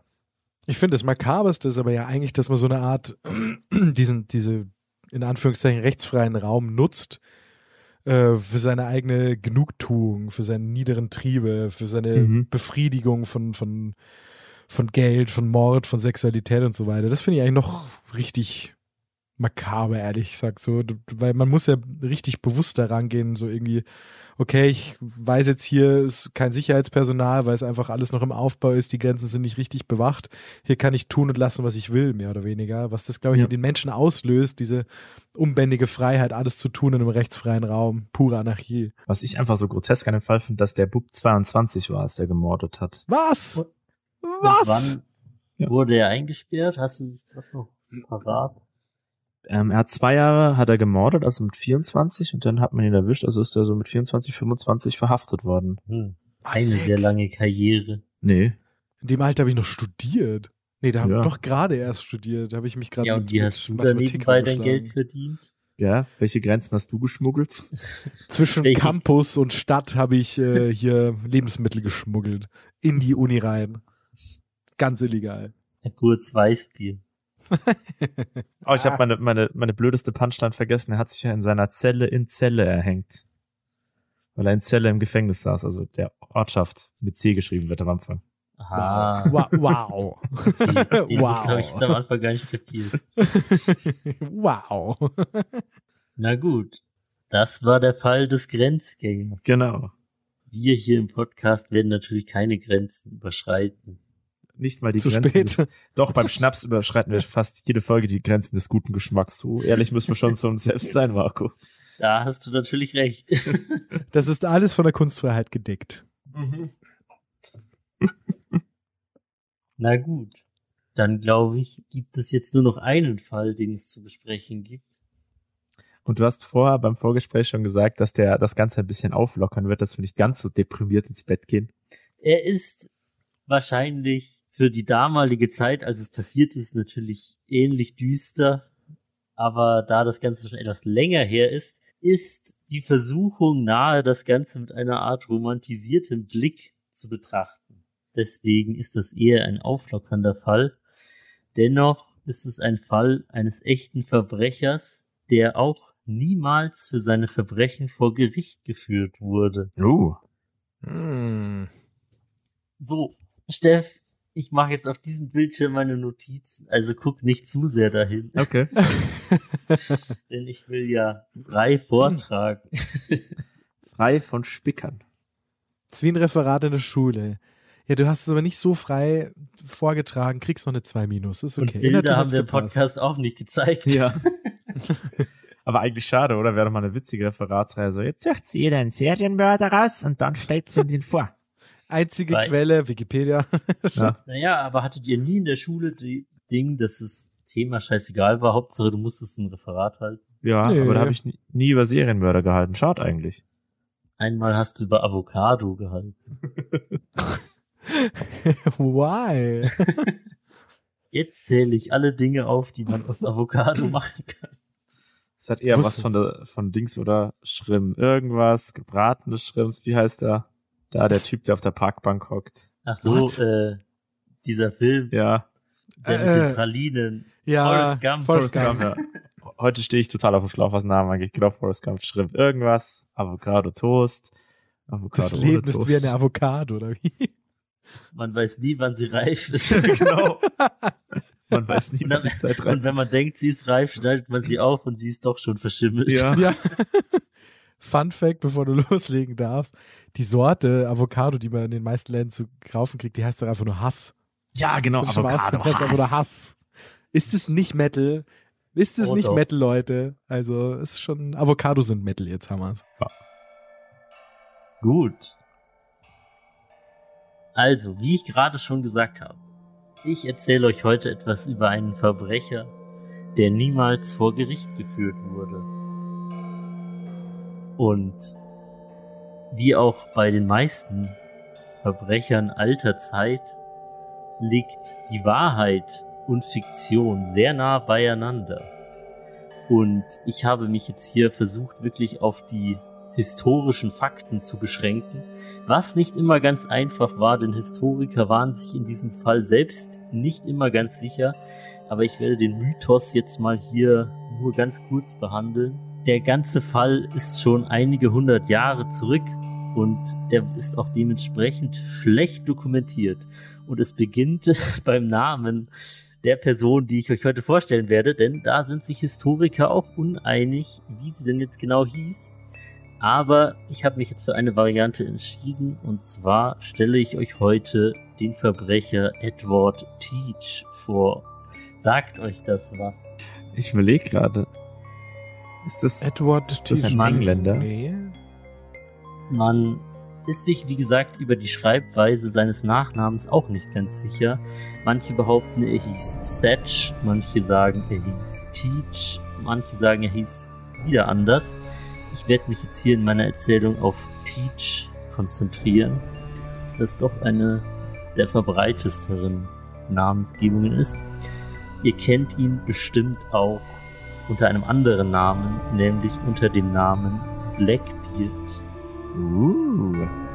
Und da Uh. hast du gerade schon etwas okay. sehr Gutes angeteasert, Steff. War ja Engländer, hast du gerade gesagt. Mhm. Und auch hier sind sich Historiker uneinig. Einige sagen, er war Engländer. Das ist eine der gängigsten Theorien. Aber es gibt auch Theorien, dass er zum Beispiel von der Insel Jamaika stammt. Natürlich von englischen Mhm. Siedlern, wenn man das mal positiv ausdrücken möchte. Ja, ja, ja. Kolonialisierung hier schön reden. Ja, ja, ja. Genau. Vorweg, es gibt Verwechslungsgefahr mit einer anderen, einer anderen historischen Figur derselben Profession, nämlich einem Piraten. Und zwar darf man Blackbeard alias Edward Teach nicht mit Bartholomew Roberts verwechseln, auch ein bekannter Pirat, der aber den, Splitz, den Spitznamen Black Bart hatte. Ziemlich dämlich, oder? Wirklich? Genau. Blackbeard Also und. Black Bart. Einmal auf Englisch geschrieben und einmal auf Deutsch. Also Bart wie Bart. Der war auch Pirat des goldenen Zeitalters, was ja so zwischen 1700 und 1730 war, also gar nicht mal so lange. Aber die meisten goldenen Zeitalter der Geschichte waren nicht übermäßig lange, falls man, wenn man mal genauer drüber nachdenkt. Und dieser Bartholomew Roberts, über den wir heute nicht sprechen, der hat auch eine ziemlich coole Geschichte und der gilt als der gemessen am Erfolg als der erfolgreichste Pirat. Also das war tatsächlich derjenige, der die meiste Beute aus wirtschaftlicher Sinn, aus wirtschaftlicher Perspektive gemacht hat. Das war auch ein berühmter Pirat, aber dieser Black Bart war noch etwas später im goldenen Zeitalter aktiv als unser Wärter Edward Teach. Und ich möchte meine Erzählung mit einer kurzen Definition beginnen. Nämlich einmal, da, da wir hier in einem Crime-Format sind, mit dem Verbrechen an sich, dessen Edward Teach sich schuldig gemacht hat, nämlich dem Verbrechen der Piraterie. Und jetzt zitiere ich mal von einem berühmten Online-Lexikon. Bei Piraterie oder Seeräuberei handelt es sich um Gewalttaten, Eigentumsdelikte oder Freiheitsberaubungen, die zu eigennützigen Zwecken unter Gebrauch eines See- oder Luftfahrzeugs auf hoher See oder in anderen Gebieten verübt werden, die keiner staatlichen Gewalt unterliegen. Da sind wir wieder beim Thema Niemandsland. Mhm. Das verfolgt uns heute. Das stimmt. Aber Moment mal, euer Ehren. Auch die, unsere Meere sind doch teilweise aufgeteilt. An verschiedene Länder, oder? Da gibt es auch Zuständigkeiten. Ist doch, ich glaube, das Meer ist doch nicht rechtsfreier Das Raum. ist oder? internationaler Raum. Oder bin ich da jetzt Aber damals zumindest wahrscheinlich nicht so sein. Es gibt natürlich Ja, das- das- Partien des Meeres, die klar zugeordnet sind, aber es gibt ja auch internationale Gewässer. Ja. Und damals im goldenen Stimmt. Zeitalter der Piraten, also so zwischen 1700 und 1730, da waren diese Gebiete natürlich auch umkämpft. Mhm. Da haben sich verschiedene Nationen drum geprügelt und deswegen war es natürlich noch mehr ein rechtsfreier Raum. Genau, also Edward Teach, man weiß, wie vieles in seinem Leben nicht, sein genaues Geburtsdatum, aber da man seinen Todestag kennt und ungefähr das Alter einschätzen kann, vermuten Historiker, dass er um 1680 geboren ist. Also so in seiner goldenen Zeit war er dann auch so zwischen 30 und 40. Genau, und er war eigentlich gar nicht mal so lange als Pirat aktiv. Wie auch in deiner Geschichte war seine Hauptsaison eigentlich nur zwei Jahre lang und da war er in der Ostküste Amerikas aktiv, auch in der Karibik. Oh. Er ist also einer der wahren Flüche der Karibik. Ich hab mir vorher schon gedacht, äh, der Kodex im Fluch der Karibik ist doch der Kodex nach bla bla bla und Bartholomew. Damit wird dann Black Bart gewe gemeint gewesen sein, oder? Vermutlich. Achso, du meinst wegen Bartholomew Roberts? Ja. Ja, das könnte sein. Gut aufgepasst. Wie viele Easter Eggs man einfach auch später immer noch Stimmt, von ja. dem Fluch der Ja, Karibik da einfach fällt mir später auch noch die ein oder andere Anspielung auf, wo in Fluch der Karibik auf eine historische Tatsache quasi angespielt wird. Wie gesagt, wie ich gerade schon gesagt habe, die Karibik war umkämpft zu jener Zeit, zu jener goldenen Zeit der Piraten, auch wegen des spanischen Erbfolgekriegs. Das wird unter Historikern tatsächlich auch manchmal als der nullte Weltkrieg bezeichnet, weil eben sehr viele Nationen auf internationalem Grund sich bekriegt haben. Wie schon anfangs erwähnt, glaubt man, dass äh, Blackbeard oder Edward Teach aus England stammt und so hat auch seine Karriere in der Seefahrt begonnen, nämlich war er zu Beginn mit einem Freibeuter, der im Dienste der Krone unterwegs war, unterwegs. Das war sein Mentor.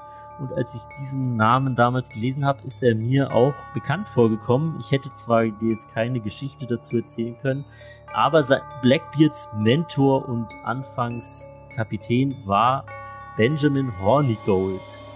Ist euch der Name schon mal Horny Läuft. Gold. ja Ich finde. ich finde wie passend für einen Piraten, der doch stets auf dem Gold, den Gold hinterher Ja. jagt. Hey, Horny Gold, wie geht's dir? Ja, super, Piraterie und so. Aber sagt euch der Name gar nichts? Nee. Mir kam er zumindest entfernt bekannt vor, als ich Nee. das, das erste Mal gelesen habe.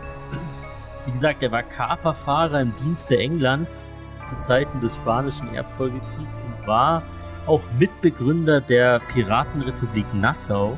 Deswegen war der in der Piratenwelt durchaus ein bekannter Mann.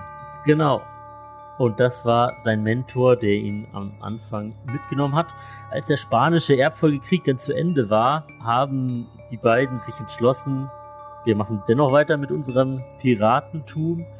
Und deswegen haben sie sich dann nicht mehr beschränkt darauf, welche Schiffe sie jetzt überfallen. Also die Freibeuter im Dienste Englands haben natürlich alle anderen Nationen geplündert und gekapert und aber nicht die Engländer. Und da haben sie dann Abstand von genommen und gesagt, wir behandeln jetzt alle Gleichberechtigung für alle. Wir klauen einfach allen alles, was uns der, unter die Fingernägel kommt. ganz genau. Ja, das ist doch nett. Das ist sehr nett. Genau. Und wir alle kennen das berühmte Schiff von Blackbeard, nämlich die Queen Anne's Revenge. Oh ja. Spätestens seit Ja. einem Flug der Karibik-Teil, über den ich nicht sprechen möchte, weil er für mich Ach, verrückt, haben Für sie es tatsächlich darüber übernommen. Waren sie ausnahmsweise mal in dem Hauch akkurat. existiert. Genau, die Queen Anne's Revenge war sein Schiff, als er dann Kapitän wurde und als er noch unter der Flagge von Hornigold gesegelt hat, haben die beiden mal ein französisches Handels- und Sklavenschiff überfallen, nämlich die Concorde. Und eben jenes Schiff haben sie übernommen und wie es eben damals üblich war, den Sklaven die Wahl gestellt, schließt euch uns an oder wir bringen euch an Land und dann macht ihr euer Ding. und aber dieses Schiff haben sie behalten und Horny Gold hat dann auch Blackbeard zu seinem Captain erklärt, also zu dem Captain des Schiffs. Und so kam Blackbeard an sein eigenes Piratenschiff, die Queen Anne's Revenge. Und die war damals schon sehr, sehr stark bewaffnet. 26 Kanonen hatten die schon als Sklavenschiff mit an Bord und er hat das dann aufgerüstet auf 40 Kanonen und hatte dann für die damalige die Zeit wahrscheinlich das stärkst bewaffnetste Piratenschiff und wahrscheinlich auch eins der stärkst bewaffnetsten Schiffe überhaupt in dem Gebiet. Der Name Queen's Anne's Revenge spielt natürlich auch auf eine Person der britischen Geschichte an, nämlich auf eben jene Königin Queen Anne. War Monarchin während des Spanischen Erbfolgekriegs, also so 1702 bis 1714 war sie Monarchin. Und die war auch dafür bekannt, also die ist in die Geschichte eingegangen dafür, dass sie Schottland und England vereint hat und quasi das Königreich Großbritannien erschaffen hat, um damals eben im Krieg besser dazustehen. Diese Monarchin ist dann auch irgendwann gestorben. Ihr Tod war Historikern nicht ganz bekannt, aber es war auf jeden Fall ein krankheitsbedingter Tod, aber woran sie jetzt gestorben ist, weiß man nicht genau. Sie hatte auch während ihrer Lebzeit 17 Kinder, leider trotzdem keinen Erbfolger, weil alle Kinder während der 20. Kindheit gestorben sind. Also sie hat dann trotzdem den Thron Ah, nicht weiter vererben können. Genau. Und dieser Königin ist eben auch der Name des Schiffs von Blackbeard gewidmet. Queen Anne's Rache. Was wiederum dafür sprechen würde, dass er tatsächlich Engländer war. Ja, Aber in der Kolonie wird wahrscheinlich genauso, wird die Königin genauso wichtig gewesen sein. Also, ja, ja. ja gut. Also entweder war er Engländer oder er stammte halt von ausgewanderten Engländern ab wahrscheinlich. Mhm. Also irgendwo da wird wahrscheinlich die Wahrheit zugrunde liegen. Eben jenes Schiff wurde tatsächlich auch 1996 gefunden. Und das finde ich macht den ganzen Fall besonders spannend, weil dadurch, dass das Schiff gefunden wurde, macht es diesen mythischen Piraten irgendwie ein Stück realer.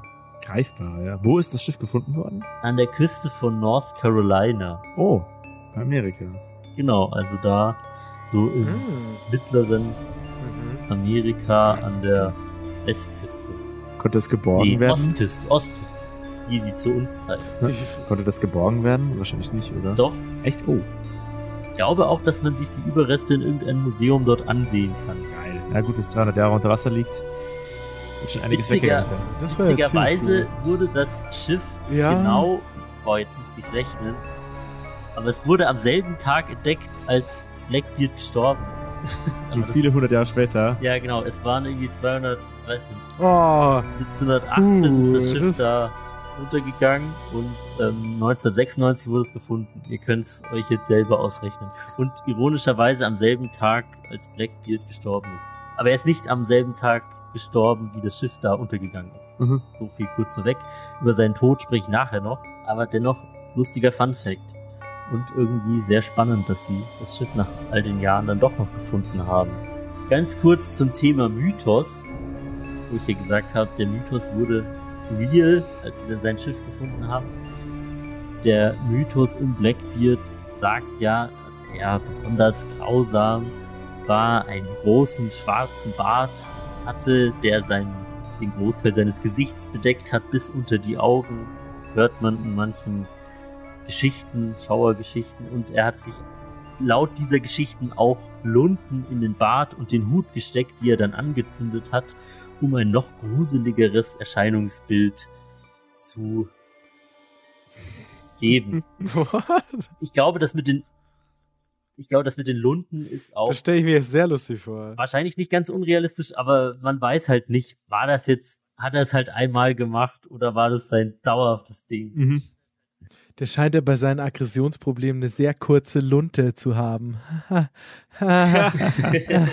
Auch wenn er als der bekannteste Pirat des goldenen Zeitalters gilt, ist sogar nicht mal bekannt, ob er jetzt wesentlich grausamer war und wesentlich mehr Menschen getötet, verletzt hat als andere Piraten zu dem Zeitalter. Das war sogar, ist sogar ein bisschen umstritten, ob das wirklich der Fall war oder ob er einfach genauso war, genauso schlimm war wie alle anderen. Ah, es ist wie bei Al Capone. Und er sagt, das war der größte Gangster Amerikas, aber wenn man sich die Historie anschaut, war der auch nur einer von vielen und es gab viel größere als ihn zu seiner Zeit. Nur er ist halt sehr bekannt geworden. Genau. Er war auch, ihm wurde nachgesagt, dass er für einen Piraten und kriminellen Seefahrer in dieser Zeit relativ gebildet war. Er konnte lesen und schreiben. Er hat auch, glaube ich, Logbücher geführt. Ich weiß nicht, ob man die gefunden hat. Ich habe keine Auszüge davon gefunden, aber es wurde ihm auf jeden Fall nachgesagt. Also für seine Verhältnisse war er sogar relativ gebildet.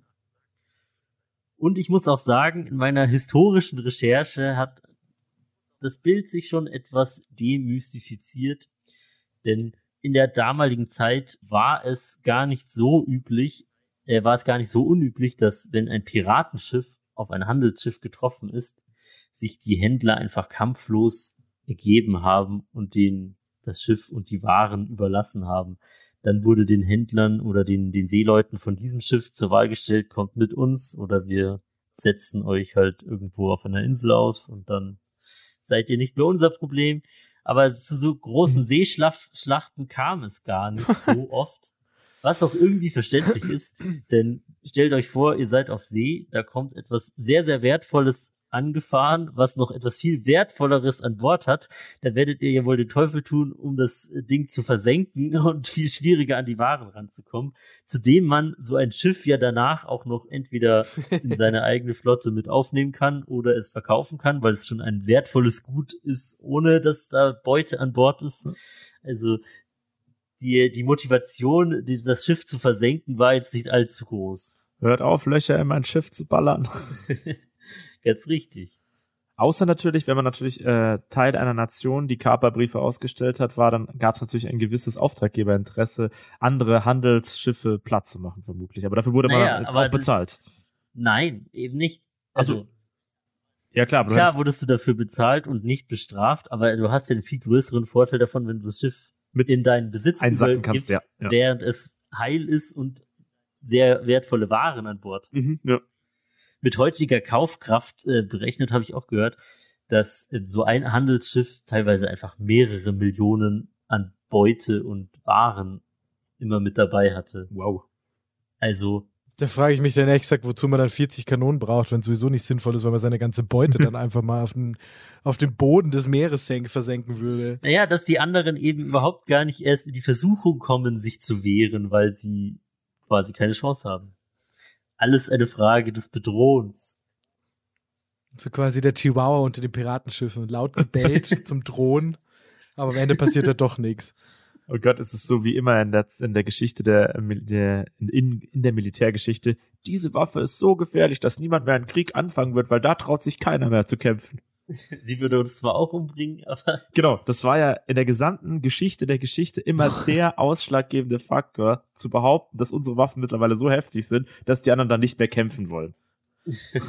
Aber gut, wenn es da funktioniert hat, mal umso besser. kennt ihr eigentlich die aktuell sehr markante Flagge von Blackbeard? Also der ist nicht unter dem klassischen Jolly Roger, also dem toten Schädel mit den zwei gekreuzten Knochen oder Schwertern gesegelt. Er hatte seine eigene Piratenflagge, die man durchaus schon mal gesehen haben könnte. Ist der Kennt starke? Arm? Nein, Bart ist nicht drauf. Der starke Arm? Totenkopf mit Bart. Nein, auch nicht. Es Hm. ist so ein Skelett mit einem Speer in der Hand, der auf ein Herz zielt. Ah, ja, doch, das kenne ich. Das Herz ist in Rot und der Rest in Weiß. Ja, ja. Das ist eine sehr, ja, man kennt die Flagge, wenn man sie sieht. Und nun zu den Verbrechen von Blackbeard, denn wir sind ja nicht umsonst heute in der True Crime Folge. Seine Verbrechen waren relativ unspektakulär. True Crime.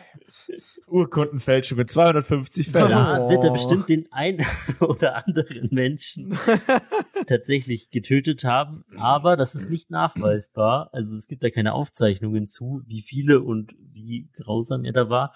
Seine klassischen Verbrechen waren halt Piraterie, Überfälle auf Küstensiedlungen, Erpressung und Les Lösegelder, Gewalt und Bedrohungen. Und wie schon gesagt, Überfälle ohne Kampf waren seine Spezialität und wie unschwer beweisen kann, also wie man sehr schwer beweisen kann, hat er ja gerade deswegen dieses äh, martialische Auftreten gehabt mit Lunden und großem Bart, eben um die Leute noch weniger zum Kampf zu motivieren. Es wäre also, wenn man so will, möglich, dass schon zu Lebzeiten die Geschichte über seine Grausamkeit erzählt wurde, was ihm ja zugutekommen würde, weil dann würden sich die Leute mehr vor ihm fürchten. Möglicherweise. So eine Ja. wandelnde Legende. Eine der größeren, sag ich mal, kriminellen Aktivitäten, die von ihm bekannt sind, ist die Blockade von der US-amerikanischen Stadt Charleston. Die ist auch in South Carolina. Und da hat er eben eine Seeblockade erstellt oder wie sagt man, gebildet und alle Schiffe überfallen, die halt rein und raus gefahren sind, sechs Tage lang. Und das waren, glaube ich, neun Schiffe, die da rein und raus gefahren sind. Dann hat er natürlich auch noch namhafte Einwohner dieser Stadt, die auf, sich auf diesen Schiffen befunden haben, als Geiseln genommen und diese dann als Lösegeldforderung, also damit ein Lösegeld erpresst. Und danach hatte die Blockade auch wieder aufgehoben. Ja. Ehrenmann. Erstmal alles abgreifen und dann die Taschen sind voll, okay, jetzt können wir wieder fahren. Man, man kennt das von dem heutigen Bankenwesen. Die moderne Piraterie. Blockade ist dann der niedrige Zins. Mhm. Genau, kommen wir jetzt zu seinem Tod. Nämlich ist er am 22. November 1718 gestorben im Kampf gegen die britische Marine. Irgendwie ironisch, wenn man bedenkt, dass seine Piratenkarriere durch die Briten quasi entfacht wurde, aber auch durch die Briten wieder beendet wurde. Mhm. Und er hatte davor schon sein Schiff aufgegeben, die Queen Anne's Revenge. Ich habe ja gesagt, ja, in North Carolina auf Grund gelaufen. Man weiß auch nicht, ob das ein taktisches Manöver von ihm war oder einfach ein Seefahrtsunfall. Viele vermuten, dass es ein taktisches Manöver war, um einen Großteil seiner Crew loszuwerden, weil er ja von der britischen Marine verfolgt wurde und um einen Teil seiner Beute dort an Land irgendwo zu verstecken. Ah, damit sie nicht ausliefern, weil das Kopfgeld zu groß wird. Genau, also viele vermuten einen taktischen Sinn hinter diesem auf Grund laufen der Queen Anne's Revenge. Und dann wurde er am 22. November 1718 während einer Schlacht getötet und da gehen auch die historischen Fakten auseinander. Vermutlich einfach aufgrund verschiedener Verletzungen von verschiedenen Leuten innerhalb des Kampfes. Also er wurde jetzt nicht innerhalb so eines großen Duells gegen eine bestimmte Person getötet. Für wen hat er denn gekämpft? Für sich selbst. In der- Ach so, okay, quasi in der Seeschlacht. Oder so eine Ja, Art. Er und seine Kampf Piraten jetzt nicht irgendwie eine halt gegen die Schlacht, britische quasi. Marine, die ihm den Gar ausmachen wollte. Ach so, das klang, ich, sorry, das hat sich jetzt gerade irgendwie so Nee, angehört, als genau. hätte das irgendwie doch noch überstanden, aber du hast ja gesagt, Aber er ist gestorben. ist Entschuldigung, das war jetzt grad- vermutlich an das war jetzt zahlreichen Denkfehler. Wunden während der Schlacht gestorben und nicht von einer bestimmten Person jetzt getötet worden. Und dann am Ende haben sie seinen Kopf abgeschnitten und auf das Schiff, auf dem äh, Schiff als Warnung Bäh. mit Piraten seid gewarnt. Warum nicht gleich als Galionsfigur? So vorne, anstatt so der, der, der Meerjungfrau oder so eine Sirene, einfach so ein Blackbeard. Ja, Hui. da hätten sie bei deinem Serienkiller vielleicht einen Kurs belegen können, wie man das Ganze etwas länger konserviert. Ja. Denn die Seeluft Stimmt. Nehmen Sie doch Platz auf diesem Stuhl, Der genau. Kapitänskajüte. Echte Blackbeard-Haut. den Denn Stuhl. die Seeluft ist ja selbst Ja. zu den Lebenden schon nicht allzu schonend. Das ist dann quasi das Gesicht, so quasi der Sitzbezug, aber so richtig aufgespannt. Du sitzt dann auf seinem Gesicht. Das war ein kurzer Abriss über die Verbrechen des vermutlich bekanntesten Piraten des, der Karibik, der, wie ich gesagt, schon gesagt habe, gar nicht so viele spektakuläre Verbrechen begangen hat. Ja. Das stimmt. Aber ihr habt von mir gehört. Aber Genau, ihm und da gehört. sind wir auch beim Thema, der Mythos um ihn ist natürlich wesentlich größer als die historischen Fakten, was ich sehr spannend finde. Das haben wir ja schon, ja, das haben wir ja schon bemerkt, auch bei, beim, beim Fall Batori. Gerade bei so historischen Sachen, die so, so weit zurückliegen, wo ja auch, ich glaube, das liegt auch ein bisschen damit zusammen, dass wenn jetzt so modernere Mordfälle passieren, wir haben ja viel mehr Dokumentationsmöglichkeiten. Es gibt irgendwann Video, es gibt Aufzeichnungen, es gibt Schriftstücke, die erhalten sind. Je weiter ich zurückgehe, desto weniger habe ich einfach nur noch Genau. Schriftstücke. Ganz viel hören sagen. Überlieferungen vielleicht. Und je weniger ich, genau, und je, je weniger objektive Sachen ich halt quasi einfach irgendwo da habe, um, um mir die Geschichte irgendwie in seiner Gänze zusammenzupuzzeln, da, da bleibt es dann einfach auch bei, die, bei dieser, ja, romantisierten Flüsterpost, sage ich jetzt einfach mal.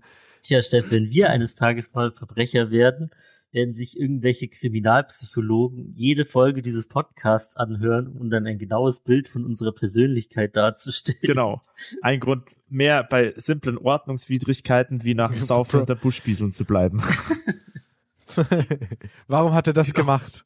Übrigens, übrigens hat natürlich auch ein großer Teil des Piratenmythos und der Romantisierung dazu beigetragen, dass die Piratengeschichten von diversen Autoren auch schon zu jener Zeit angefangen wurden zu schreiben und also geschrieben zu werden und deswegen haben die die Fakten natürlich noch dramatischer dargestellt, um ihre Geschichten möglichst gut zu verkaufen. Die Autoren des 17. Jahrhunderts oder beziehungsweise des 16. oder? Die Epik der Geschichte. Nein, des 18. Genau, des 18. Jahrhunderts. So rum ist es. Und Bis 18. Jahrhundert ist es dann. Ah, die viel wichtigere Frage ist, haben Sie das waren wir One erst Piece im Jahr gefunden? 2050. Übrigens ist zum Beispiel Captain Flint eine Figur aus dem Roman Der Schatzinsel auch auf äh, der Figur des Blackbeards aufgebaut. Also der ist da inspiriert worden. Und Blackbeard bei One Piece beruht auch auf Blackbeard. Stimmt, in One Piece gibt es auch jede Menge jetzt- jetzt, Anspielungen äh, auf Blackbeard. Da gibt es, glaube ich, sowohl den Edward Teach als auch einen, der Blackbeard heißt, als auch einen, der Whitebeard heißt. Ja, genau. Und wo wir schon bei Referenzen aus der moderneren Unterhaltungsindustrie sind. Als ich mir den Fall des Blackbeards ausgesucht habe, weil ich einen möglichst absurden True Crime Fall recherchieren wollte, habe ich mir gedacht, ja, Blackbeard, das ist eine sichere Sache. Da Mhm. gibt's sicher unzählige Metal-Songs dazu. Mhm. Und ich muss sagen, es war gar nicht so einfach. Oha. Aber ich dachte jetzt sowas wie Elstorm, oder? Ich wollte gerade Ja, sagen, das wäre jetzt mein, mein, mein Piratenbands First Guess gewesen. Bei Elstorm bin ich dann noch fündig Mhm. geworden. Und aber es ist gar kein so alter Song. Der Song ist von dem, ich glaube, aktuellen Elstorm-Album Seventh Rum of the Seventh Rum. Mir ist auch erst jetzt wieder klar geworden, wie witzig dieser Albumtitel eigentlich ist. Denn wer die Anspielung auf Iron Maiden versteht, wird innerlich Schmunzeln. ausrasten.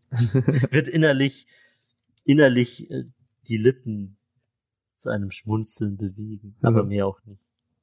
Genau, da gibt's den Song The Battle of Cape Fear River.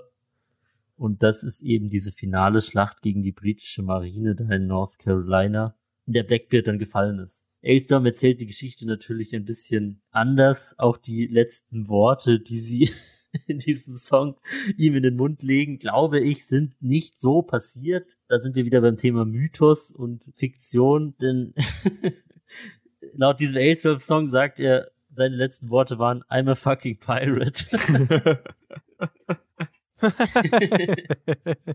Weiß man's? Es ist, ist in den Annalen der Geschichte verloren gegangen. Wir wissen es nicht. Ja, es gibt auch einen, einen Song von Running Wild, der heißt Black Bart. Damals wusste ich noch nicht, dass es auch einen anderen Piraten gibt, der Black Bart heißt, als ich das rausgesucht habe, als ich das gesehen habe. Und dann habe ich mir so die Lyrics durchgelesen und fand, hm, irgendwie ist da überhaupt kein Zusammenhang zu Piraten. Also äh, meiner Meinung nach ist in diesem Song weder eine Anspielung auf Blackbeard noch auf Black Bart. Ich verstehe den Song tatsächlich nicht. Wer mir da was dazu erzählen kann, soll uns das gerne hier schreiben.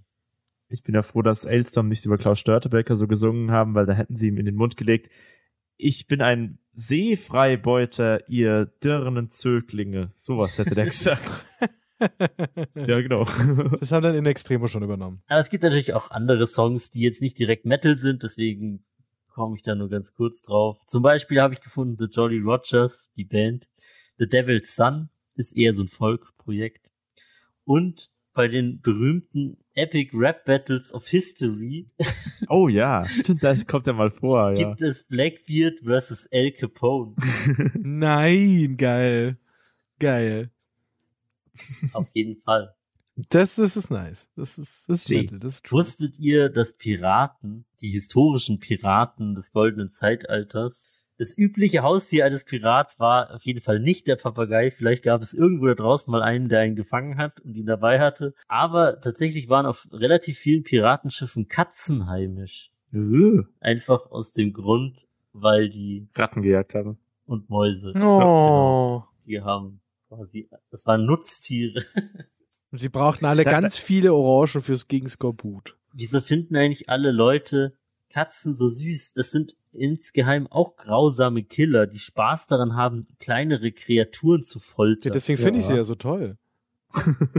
ich verstehe die Ah, Frage deswegen nicht. bist du der True Crime Spezialist. Merkst hier. was? Aber da, da kann ich noch mal einen kurzen Bogen zu meinem Fall zurückspannen, weil in jenem bekannten, in jener bekannten Internet-Enzyklopädie steht über Rudolf Pleil, er habe Katzen geschlachtet. Das ist nicht richtig. Das steht nur da drin. In anderen Quellen, er hat Katzen gestohlen, über die Grenze geschmuggelt und auf der anderen Seite verkauft. Geschlachtet hat er die nicht. Das hätte er ja kein Geld mehr gekriegt, wenn er sie geschlachtet hätte. Genau. Ich glaube, so hätte ich ihn Genau. eingeschätzt. Bei der Entstehung dieser Geschichte wurden keine Katzen verletzt. Genau. Siehst du, bei Ed Gein hätten sie aus einem richtig leckeren Menschenschädel essen können. Das Genau, die, die hat er nicht geschlachtet, sondern er hat sie angefüttert. genau. Hier, Mietz, Mietz, Mietz. Also Leute, die keine Katzen umbringen, sind mir jetzt irgendwie gruselig. Denen traue ich weniger als vorher. Aber wie fandet ihr jetzt den Fall des Blackbeard? Seid ihr völlig demystifiziert und traurig, dass ihr jetzt nicht mehr an die Piraten, die unter Kanonenfeuer auf andere Schiffe geschwungen sind, glauben dürfen? Ja. Sunset of the Golden Age, ne? Ja, ich finde es eigentlich ganz schön, dass man halt einfach mal weg von dieser romantisierten Darstellung kommt und einfach auch mal so die harten Fakten oder zumindest das, was man aus der Historie noch überliefern kann oder lesen kann, mal einfach so vor so vorgeführt Vor bekommt. den Bug geknallt. Ja, bekommen. ich habe gerade überlegt, ob ich, hier, ob ich das sagen soll, aber du hast es dann zum Glück getan. Ja, wenn ich an aktuelle Kinofilme denke, ist es immer dasselbe. Figur XY wird irgendwo ausgesetzt oder geht verloren und auch nach Jahren sieht sie aus wie Gestalt noch von vor zehn Minuten. Naja, ich weiß nicht, hast du mal den Film, wie heißt der mit, mit dem Typ auf der Insel gesehen, der nicht der Forrest Gump, Hm, Ja, selber Schauspieler. der Schauspieler. Wie heißt der? Castaway? Ja, genau, wie heißt der auf Deutsch? Verschollen? Der heißt doch gleich einfach nur Castaway. Also der sieht nicht aus wie ein gestyltes Supermodel nach Monaten auf dieser Insel. Ja gut, aber bei allen anderen Fantasy-Geschichten so Fluch der Karibik zum Naja. Beispiel. In Fluch der Karibik kann man sagen, was man will. Natürlich ist das sehr, eine sehr romantisierte Darstellung der Piraten, aber Fluch der Karibik hat kein, fast kein anderer Piratenfilm die hygienischen Missstände an Bord sehr gut dargestellt. Hm. Die Piraten sehen sehr runtergekommen aus. Die haben gelbe Zähne, gelbe Augäpfel und äh, Und gibt's für diverse. Ausschläge. Das stimmt, Also, ja. das kann man der Fluch der Karibik-Reihe gutehalten. Die haben die Missstände auf See der Hygiene heben schon sehr gut dargestellt. Das stimmt, ja.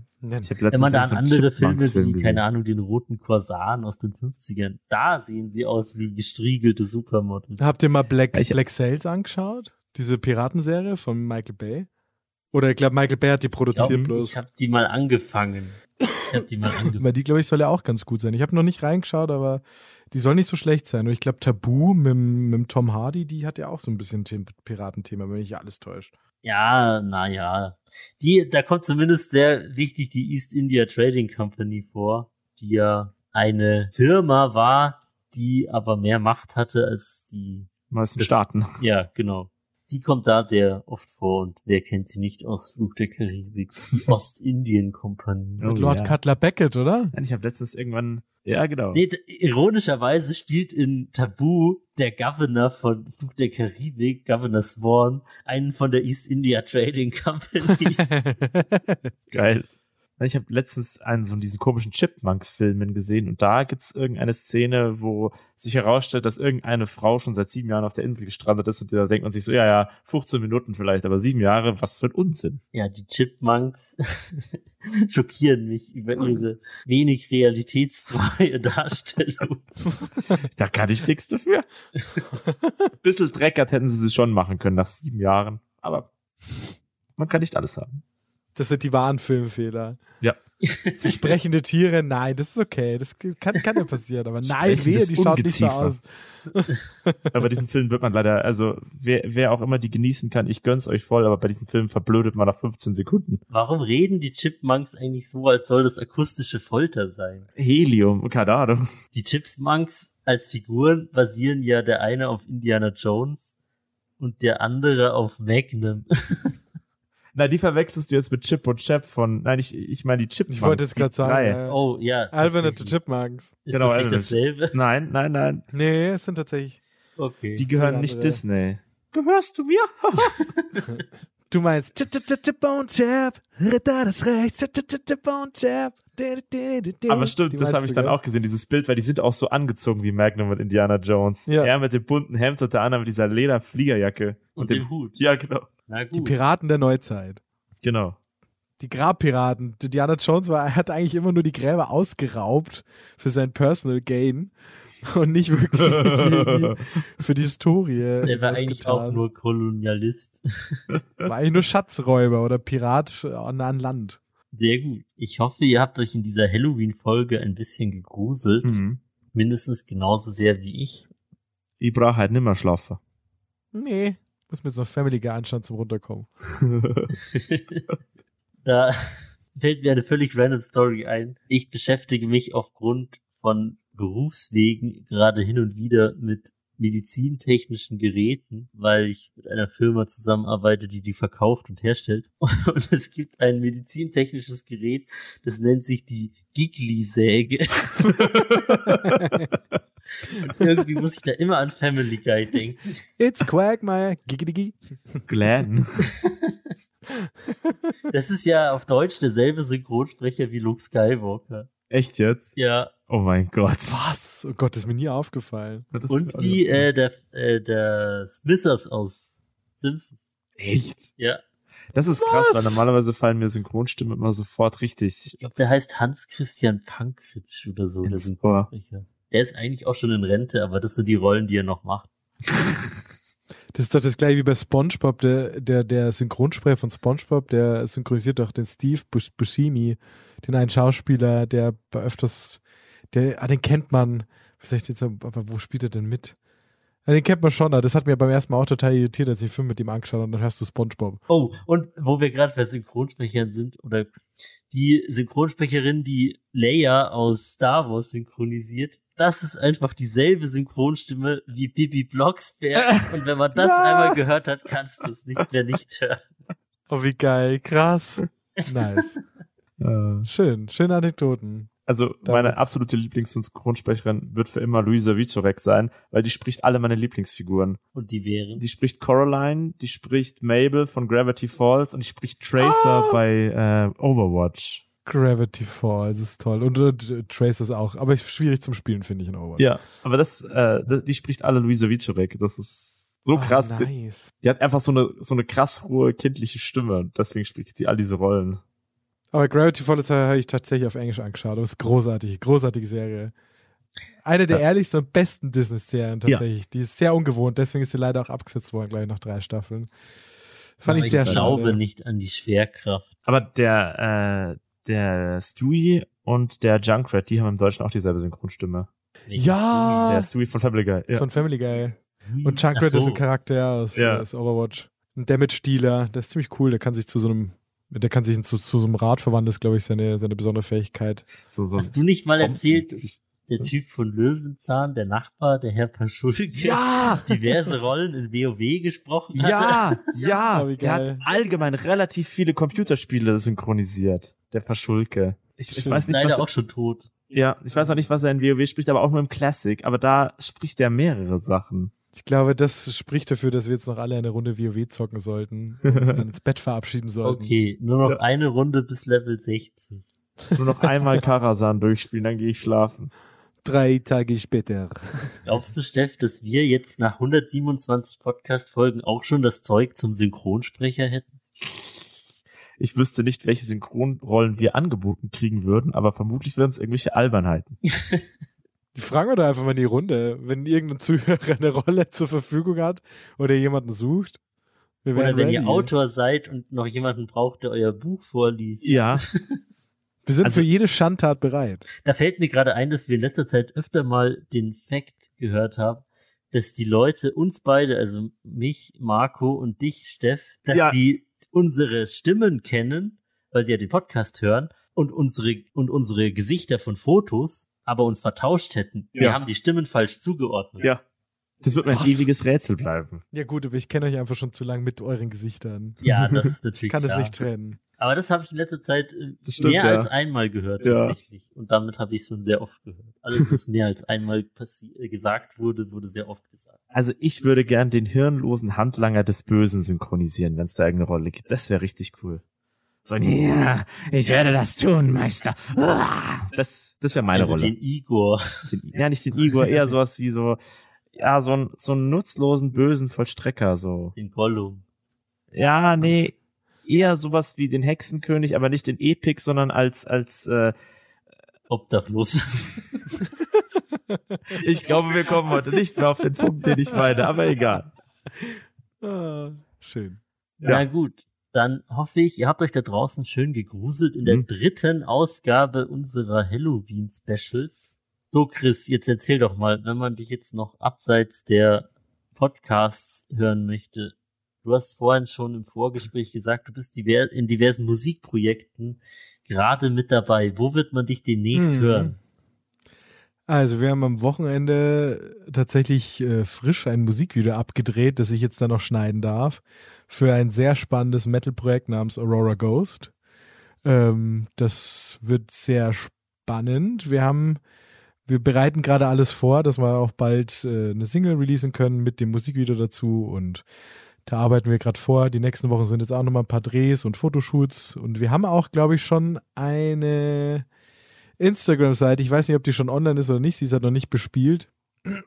Aber da kommt die nächsten Wochen hoffentlich was. Je nachdem, wie schnell ich beim Videoschnitt bin. Ich habe jetzt ungefähr eineinhalb Stunden Material für fünf Minuten Song. Das wird spaßig zu schneiden. Alles ich schon hin. Genau, und wenn ihr Lust habt auf ein bisschen sanftere Töne oder ein bisschen einfach nur was Rockiges, ich habe selber auch noch ein anderes Band, wo ich auch selber bei der Musik mitschreibe, ähm, die Songtexte schreibe, die Melodien einsingen. Also ich bin immer hier als Sänger tätig in den beiden Projekten, ne? weil was anderes kann ich nicht und nicht mal das kann ich gut. Nein, Schmarrn. Das ist, Man muss nur mit ganz geil. genug Überzeugung. Genau, ich mache es mit sehr viel. Überzeugung. Und ich bin auch der Meinung, dass es wirklich sehr gut geworden ist. Ich bin sehr zufrieden damit. Ähm, das heißt Dynamic Disturbance und wir haben am Wochenende, am Sonntag, endlich einen unserer älteren Songs, also geschrieben sind die schon sehr lange. Wir sind jetzt gleich schon seit eineinhalb Jahren oder sowas irgendwie zusammen. Aber erst vor kurzem ist eine Bassistin mit dazu gestoßen in unsere Band. Und da haben wir am Sonntag haben wir meine Vocals noch aufgenommen, die kommen jetzt dann alle zum Mixing und dann zum Mastering und dann können wir da hoffentlich auch mal ein bisschen weiterarbeiten. Also es ist alles in der Mache. Dein letztes Wochenende klingt sehr anstrengend. Es war brutal anstrengend, ich sag's euch. Ich, die letzte, ich habe kein, überhaupt gar kein Wochenende mehr. Also ich, ich habe ja nebenbei noch, äh, studiere ich jetzt gerade berufsbegleitend. Das heißt, ich gehe arbeiten, ich gehe studieren, ich habe hier die Bandprojekte, ich habe irgendwo auch noch ein Leben, Freunde, Partner, äh, Videoaufnahmen. ein Podcast will mir auch noch sein, aber es macht ja alles Spaß. So ist ja Leben nicht. ist Krieg. ja, Leben ist das vor allem ja Arbeit. Aber schöne Arbeit, das ist immer auch schön, das ist ja sehr heiter. Dann kommt ja auch was raus. Und man darf ja auch stolz drauf sein, was man dann leistet. Mhm. Sehr gut. Leistung muss sich wieder lohnen. In dieser leistungsorientierten Gesellschaft. Genau. Würde mich freuen, wenn wir ein paar Hörer mal für unsere Musik begeistern könnten. Aber ja, Diskriminierung. das glaube ich auch. Dann würde ich sagen, hören wir uns spätestens nächstes Jahr. Aber alles spätestens. Hoffentlich früher. Hoffentlich sehen wir uns früher. ja, das auf alle Fälle. Vielleicht Bestimmt. am Wochenende schon. Wer weiß, ich will es nicht zu 100% ausschließen. Man säuft sich. Dann würde ich sagen, ich hoffe, ich glaube, ich sage das jetzt zum zehnten Mal, ich hoffe, ihr, ihr Hörer und Hörerinnen da draußen habt euch gegruselt während dieser Folge. Uh. Falls nicht, schreibt mir eure gruseligste Geschichte, die euch passiert ist. Und ihr kennt das übliche Spielchen. Swiped uns rechts bei Grinder und gebt uns fünf Sterne bei Spotify. Ganz wichtig. Oder bei irgendeiner anderen Bewertungsplattform. Oder am allerwichtigsten, vergesst die ersten Schritte und erzählt einfach jedem, den ihr kennt und der sich für Metal und sonstige Themen begeistern kann von diesem Podcast. Das hilft uns am allermeisten. Hm. Ja. Wir hören uns schon bald wieder und dann werden wir euch genauere Geschichten über das letzte Mammutfestival im schönen Königsbrunn erzählen, Oh ja. falls wir sie uns bis dahin noch merken können. Na gut, dann würde ich sagen, Chris, schönen Dank, dass du da warst. Wir Ja, hören mal in deine da warst. neuesten Musikprojekte rein. Jederzeit gerne. Und so wie wir diesen Podcast mit ekligem Schnaps beginnen, beenden ihn mit einem schlechten Witz und dann gehe ich mal ganz kurz in meine Witzliste gucken. Grusch, grusch, grusch, grusch, grusch. Meinst du, mit schlechtem Schnaps beginnen, beenden wir das Ganze mit ekligen Witzen? Richtig. The pain to tell. Orientierungslos. Ich habe in letzter Zeit so viele gute Übrigens- Wortspiele im Kopf, aber die helfen nichts, weil die kommen bei der Mammutfolge dann, deswegen kann ich die nicht bringen jetzt. Übrigens, wenn ihr euch fragt, wow, diese Podcast-Folge kam ja für einen Sonntag ganz schön früh raus. Dieses Wochenende ist Zeitumstellung. Ja, nicht vergessen. Das Stimmt. war jetzt noch nicht Teil des Witzes. Sondern es war Teil des bitteren Ernstes. Aber wir bekommen eine Stunde geschenkt. Gut, theoretisch gesehen haben wir diese Stunde vor einem halben Jahr ausgeliehen. Jetzt bekommen wir sie wieder. Hey. Ohne Zinsen. Äh, Ich, ja, gut, der heutige schlechte Witz wird präsentiert von mir. Und zwar, warum heißt es eigentlich Kohlroulade und nicht Deutschrap? Habe ich den schon mal erzählt? Nein, aber der ist schön. Okay. Den verstehe ich nicht. Deutschrap. Ach, oh, ach, oh Gott, oh Gott. Oh mein Gott.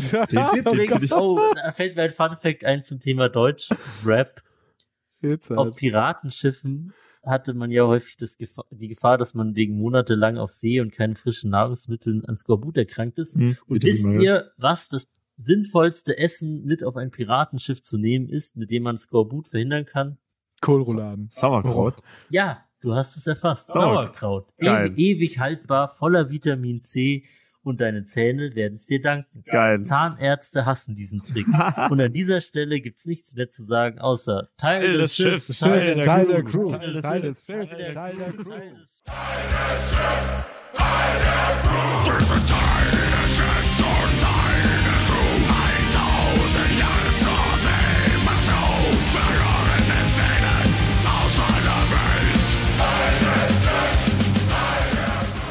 Bla bla bla. Ja, das sieht doch jetzt vom Ausschlag der Spuren her ganz gut aus. und von deinem Hautausschlag. Nicht so gut. Der juckt noch ein wenig. Juckreiz. Das ist auch ein cooler gut. Bandname. Juckreiz. Grind, Grindcore. Früher wollte ich immer eine Band Randstück nennen, so wie das Randstück beim Brot. Oder die bayerische Variante Scherzel. Das, das klingt dann eher wie so ein Comedy-Book. Ja. War ein Stück Scherze.